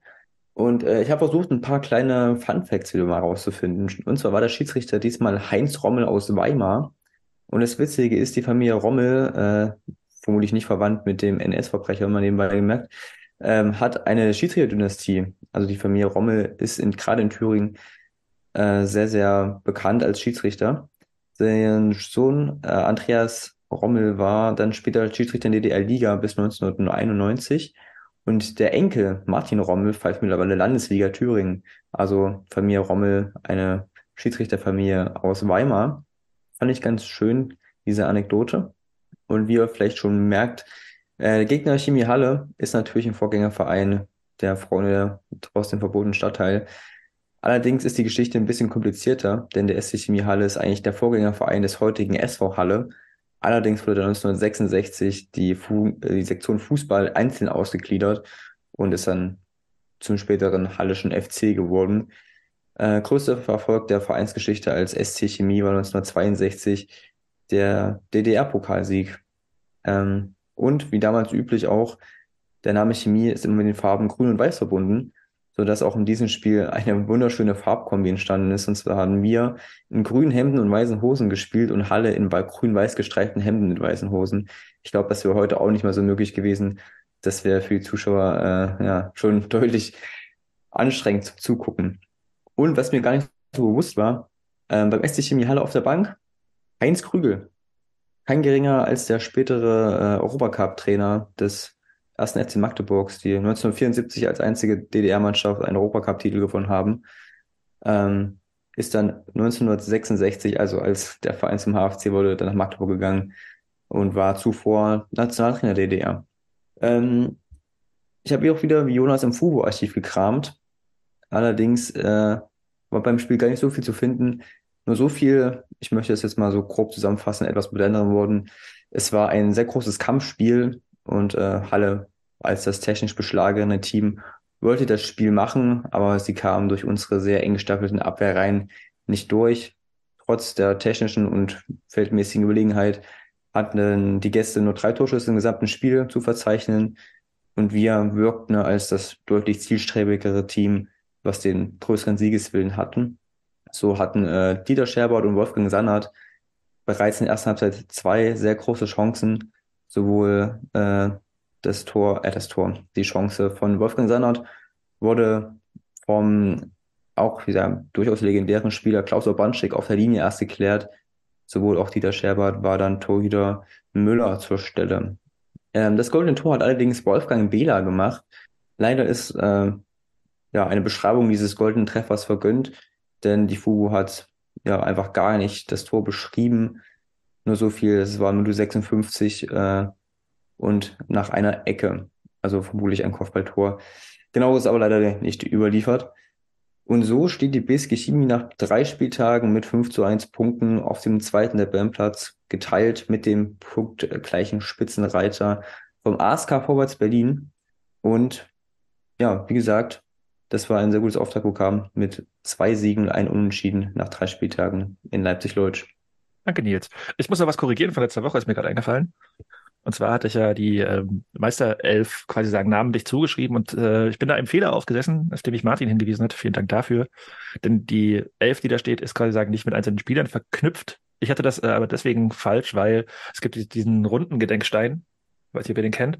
Und da stehen halt quasi sagen unter den Spielern auch die Namen, also sozusagen äh, für die Betonelf. Deswegen hatte ich das falsch verstanden, aber nein, es ist nicht so. Diese äh, Elf ist quasi sagen nicht die Elf, die am letzten Spieltag auf dem Platz stand, sondern symbolisiert das ganze Team der BSG Chemie. Mea culpa. Danke an Martin für den Hinweis. So, jetzt haben wir quasi sagen, äh, den Landespokal der Frauen abgehakt, wir haben das BSG Chemiespiel abgehakt, wir haben die Regionalliga abgehakt und wir haben die DDR-Oberliga 1963, 64 abgehakt. Das heißt, wir kommen jetzt zur nächsten Tabelle und die heißt Kicktipp-Tabelle. Nils, ich sage für Gefühl jede Woche das Gleiche. Diesmal sage ich nicht Wundertüte, aber dieser Spieltag war wirklich untippbar. Und ich stehe mit der Meinung ein, in Beda, Leute, die diesen Spieltag also vier Punkte gemacht haben, haben wieder gar keine Ahnung vom Fußball oder haben die Ergebnisse einfach richtig gewürfelt. Ähm, Spieltagssiegerin Jessica Kniezer äh, schreibe ich mal zweiteres zu. Ähm, also, dass sie kompetent ist und eine Ahnung hat. Sie hat 19 Punkte gemacht und ist jetzt auf Platz 4, hat 71 Plätze gut gemacht. Ähm, auf Platz 1 diesmal BFCD, ähm, der übrigens ein Chemiker ist, glaube ich. Also es wirkt immer so, als ob er ein BFC-Fan wäre. Aber ja, das ist weiß ich nicht, wie man darauf kommt. Also ich frage mich, wie ich auf den Namen komme. Man kann sich auch gerne mal bei uns melden. Vielleicht habe ich vielleicht ist es doch ein BFC und ich habe es irgendwie im Kopf verwechselt. Aber trotzdem liebe Grüße an den ersten Platz. Auf Platz 2 ist Nilo mit 64 Punkten, also ein Punkt hinter BFCD, aber natürlich mit der viel schöneren Punktzahl. Auf Platz 3 Paul, auf Platz 4 wie gesagt Jessica Kniezer auf Platz 5 geteilt Max und Yeah, also Max wieder vorne mit dabei. Ähm, dann Ilicic 64, Orakel Krak auf den geteilten Platz. Und auf Platz 9 auch wieder ein geteilter Platz, Mattis und NL4. Ähm, und dann ein acht geteilter elfter Platz. Äh, da erwähne ich mal diesmal Tasmane und Ola, die da beide für uns vollkommen überraschend so weit oben stehen. Vollkommen unverständlich, wie die das dahin geschafft haben. Da muss irgendwas falsch programmiert sein. Und dann muss ich natürlich wieder uns suchen. Und das wird jetzt natürlich echt schwierig, weil. Also dich und mich habe ich schon gefunden. Ich bin auf Platz 54. Von uns jetzt der erste aus dieser Runde, der sechs Punkte dieses Spiel gemacht haben. Ähm, Jonas auf Platz, Platz 62, 62 mit 50 Punkten und Bastian auf Platz 71 mit 49 Punkten. Das ist deprimierend, ja. Aber es ist halt nur zwei Punkte ne, zwischen, zwischen äh, dir und äh, Nils, also quasi sagen, ein Kopf-an-Kopf-Rennen äh, um Platz 60. also ich weiß nicht, ob mich das jetzt motiviert. Noch ist übrigens auch noch auf Platz 71. Ja, aber es äh, ist ja noch weit zu gehen. Wir können uns noch, ja. Bastian kann wieder an die Top 10 anknüpfen und da wieder versagen gegen Ende der Saison. Wir sind gespannt. So, und ich sehe Bastian wild recherchieren, das heißt, er sucht gerade einen Medientipp, deswegen gebe ich mir an Nils. ich, ich fange an, du hast gerade so viel geredet, ich mach's weiter. Und zwar habe ich äh, mal was anderes, weil ich äh, die Tage nicht fünf Millionen Podcasts gehört habe oder irgendwas gelesen habe, was ich spannend fand. Ich habe eine Serie geguckt, eine Animationsserie, die heißt Der Prinz der Drachen. Ich weiß nicht, ob ihr auf äh, Avatar steht, die, die Animationsserie. So geht quasi sagen um seine mystische Welt, in der äh, ja, böse Zauberer gegen Fa Feenwesen äh, im Krieg liegen und äh, sehr putzig gemachte äh, Comicserie, also die wird unter, bei Netflix unter äh, äh, Comicserien, die man mit Erwachsenen gucken soll, verbucht. Also ist quasi sagen jetzt nicht äh, so mega brutal wie irgendwelche Animes, aber auch kein äh, Kinderprogramm. Ich habe sehr gerne geguckt, war mal eine schöne Abwechslung und mal ein bisschen, also schön, schön gemacht, kann man sich gut angucken und auch eine Geschichte, die herzerwärmend ist, teilweise und auch ein bisschen schockierend. Also ich habe sie sehr gerne geguckt und ich glaube, wer Kinder in einem gewissen größeren, höheren Alter hat, so um die zehn rum, kann man das, glaube ich, auch mit Kindern zusammen gucken. Oder Nils zeigt auf sich selbst. Ich hab's, ich hab's, ich hab's nicht gemacht. Ich hab, wollte keinen Joke über dich machen. Und du machst es selbst. Hm. Hm. Tja, dann Einer muss es ja machen. Ja, gib mal einen Medientipp. Bei mir ist es wieder ein bisschen düsterer. Ähm, ich empfehle eine MDR-Investigativ-Doku von Exactly, heißt das Format. Und zwar heißt die Doku Gewalt, Drogen, teure Autos, wie kriminelle Neonazis eine Kleinstadt in Sachsen im Griff haben. Da geht es äh, um die Kleinstadt Kolditz, das liegt zwischen Leipzig und Chemnitz und eben um die dortige ja, neonazistische Szene. Geht 36 Minuten. Passend dazu hat äh, der MDR in einem Podcast zum Hintergrund noch einen 45 Minuten Podcast hochgeladen, wo es dann eben nochmal einzeln mit teilweise Interviews äh, um die Hintergründe und um die Recherchen geht. Den finde ich fast noch interessanter als die Doku an sich. Ähm, ist aber, wie gesagt, alles etwas düster und etwas, also ich finde es immer etwas sehr, ja, etwas hoffnungsraubend, weil dieses Thema dann war sehr, sehr schwer und Bastian hat es ja auch letzte Woche oder vorletzte Woche schon mit diesem ganzen äh, RBB-Thema im Burg äh, empfohlen es wirkt, ist einfach sehr ermüdend und man ist einfach müdend, gerade wenn man auch, wie ich, aus dem Umland kommt und diesem Problem alltäglich konfrontiert wird. Aber es ist trotzdem aktuell und ja, wird leider auch aktuell bleiben. Ich hätte jetzt ganz kurz Angst, dass du diese RB-Doku von Exactly empfiehlst. Aber das ist natürlich ein äh, besseres Thema. Ja, Bastian, guck komisch, da ging es um, warum äh, RB Leipzig in deutschen Fußballszenen nicht äh, akzeptiert wird. Und dann geht es irgendwie um Dortmunder Gangster-Rapper und irgendwas. Also das war, äh, ah, das ich habe da auch nicht, nicht geguckt. Hört sich unheilvoll an. Ja, also ganz nicht. Bastian, hast du was? Witzig ist nur dieser, dieser Tweet, den Nietz letztens geteilt hat mit diesem RB-Fan, der das tief in der Szene drinsteckt. Ne? Ach, das war ah, sehr gut, vielen Dank. ähm, dann hat sich für mich jetzt wieder ein Kreis geschlossen. Ich habe auch etwas, was eigentlich nicht so ein richtiger Medientipp ist. Keine Angst, ich möchte kein Bier vorstellen und keinen Campingplatz, aber äh, es, es ist ähnlich gut. Oder ich weiß nicht, ob es gut ist, aber wir haben es hier noch gar nicht thematisiert, aber eigentlich müsste man es schon auch mal thematisieren. Und zwar ist es der Fall im doppeldeutigen Sinne des Ronny G., Ronny Gabuszewski, der aktuell äh, vor Gericht steht ähm, und das nicht zum ersten Mal in seinem Leben, weil im Prinzip seitdem man den kennt und seitdem man den hat Fußball spielen sehen, Weiland auch beim FC Sachsen, äh, hatte er immer irgendwie was mit mit krummen Nummern zu tun. Und äh, ich finde das schon, also ich finde es wirklich eine Posse, ich finde es sensationell und es gibt ähm, ja aktuell wirklich beeindruckende Medienberichte darüber, wie er ja ganz tief drin in so ein äh, Pokernetzwerk abgedriftet ist und da ja wie so ein Schneeballsystem quasi versucht hat, andere prominente Personen mit zum Mitopfer zu machen. Äh, und man weiß nicht richtig, wie viel Opfer und wie viel Täter er war. Auf jeden Fall hat er ein ganz komisches Leben gehabt und ähm, oder hat er immer noch. Und ähm, eigentlich ein hochveranlagter Fußballer, aber neben dem Platz irgendwie alles falsch gemacht und zu seinen prominentesten Opfern sollte irgendwie Max Kruse gehören. Ich finde diese ganze Story so absurd und deshalb ist das jetzt mein Medientipp, weil ähm, eigentlich muss man darüber auch mal reden, wenn man einen Chemie-Podcast macht. Ich dachte vorhin, du willst, willst schon über ihn sprechen, als du bei Greifswald auf einen ehemaligen Chemiker kommst, der krumme Dinger dreht. Moment, das, nein, also ich habe Manni keine krummen Nummernunterschied. Ich habe nur gesagt, äh, ich habe das in Verbindung gemacht mit der Professionalität. Ja, das war vielleicht auch ein bisschen steil, aber das war eine schöne Überleitung einfach. Nein, aber keine krummen Dinger. Äh, weiß ich nicht, äh, ob und äh, aber hier geht's um Ronny Gabuschewski und Ja, ja. der, der Du ist musst ja aber immer noch im Konjunktiv reden, ne? der gute Mann steht gerade vor Gericht, das ist noch nichts. Ah, äh, ja. Absolut, er, der, der steht vor Gericht, ähm, aber äh, ja, wegen dieser Porsche-Nummer damals beim FC Sachsen ist er auch verurteilt worden. Also ich glaube, bei ihm liegt vieles im Argen. So, wie moderiere ich das jetzt ab? Ähm, wir hoffen, dass am Samstag nicht viel im Argen im Deutscher Holz liegt, äh, sondern die BSG Chemie die nächsten Dreier einfährt gegen den Chemnitzer FC. Ansonsten äh, sind wir auch gespannt, was in Spitzkunnersdorf am Wochenende passieren wird und freuen uns auf nächste Woche, wenn es hier wieder weitergeht mit dem chemischen Element Nummer 100, 109. Und bis dahin stellen wir uns online. Venceremos. Bleibt stabil.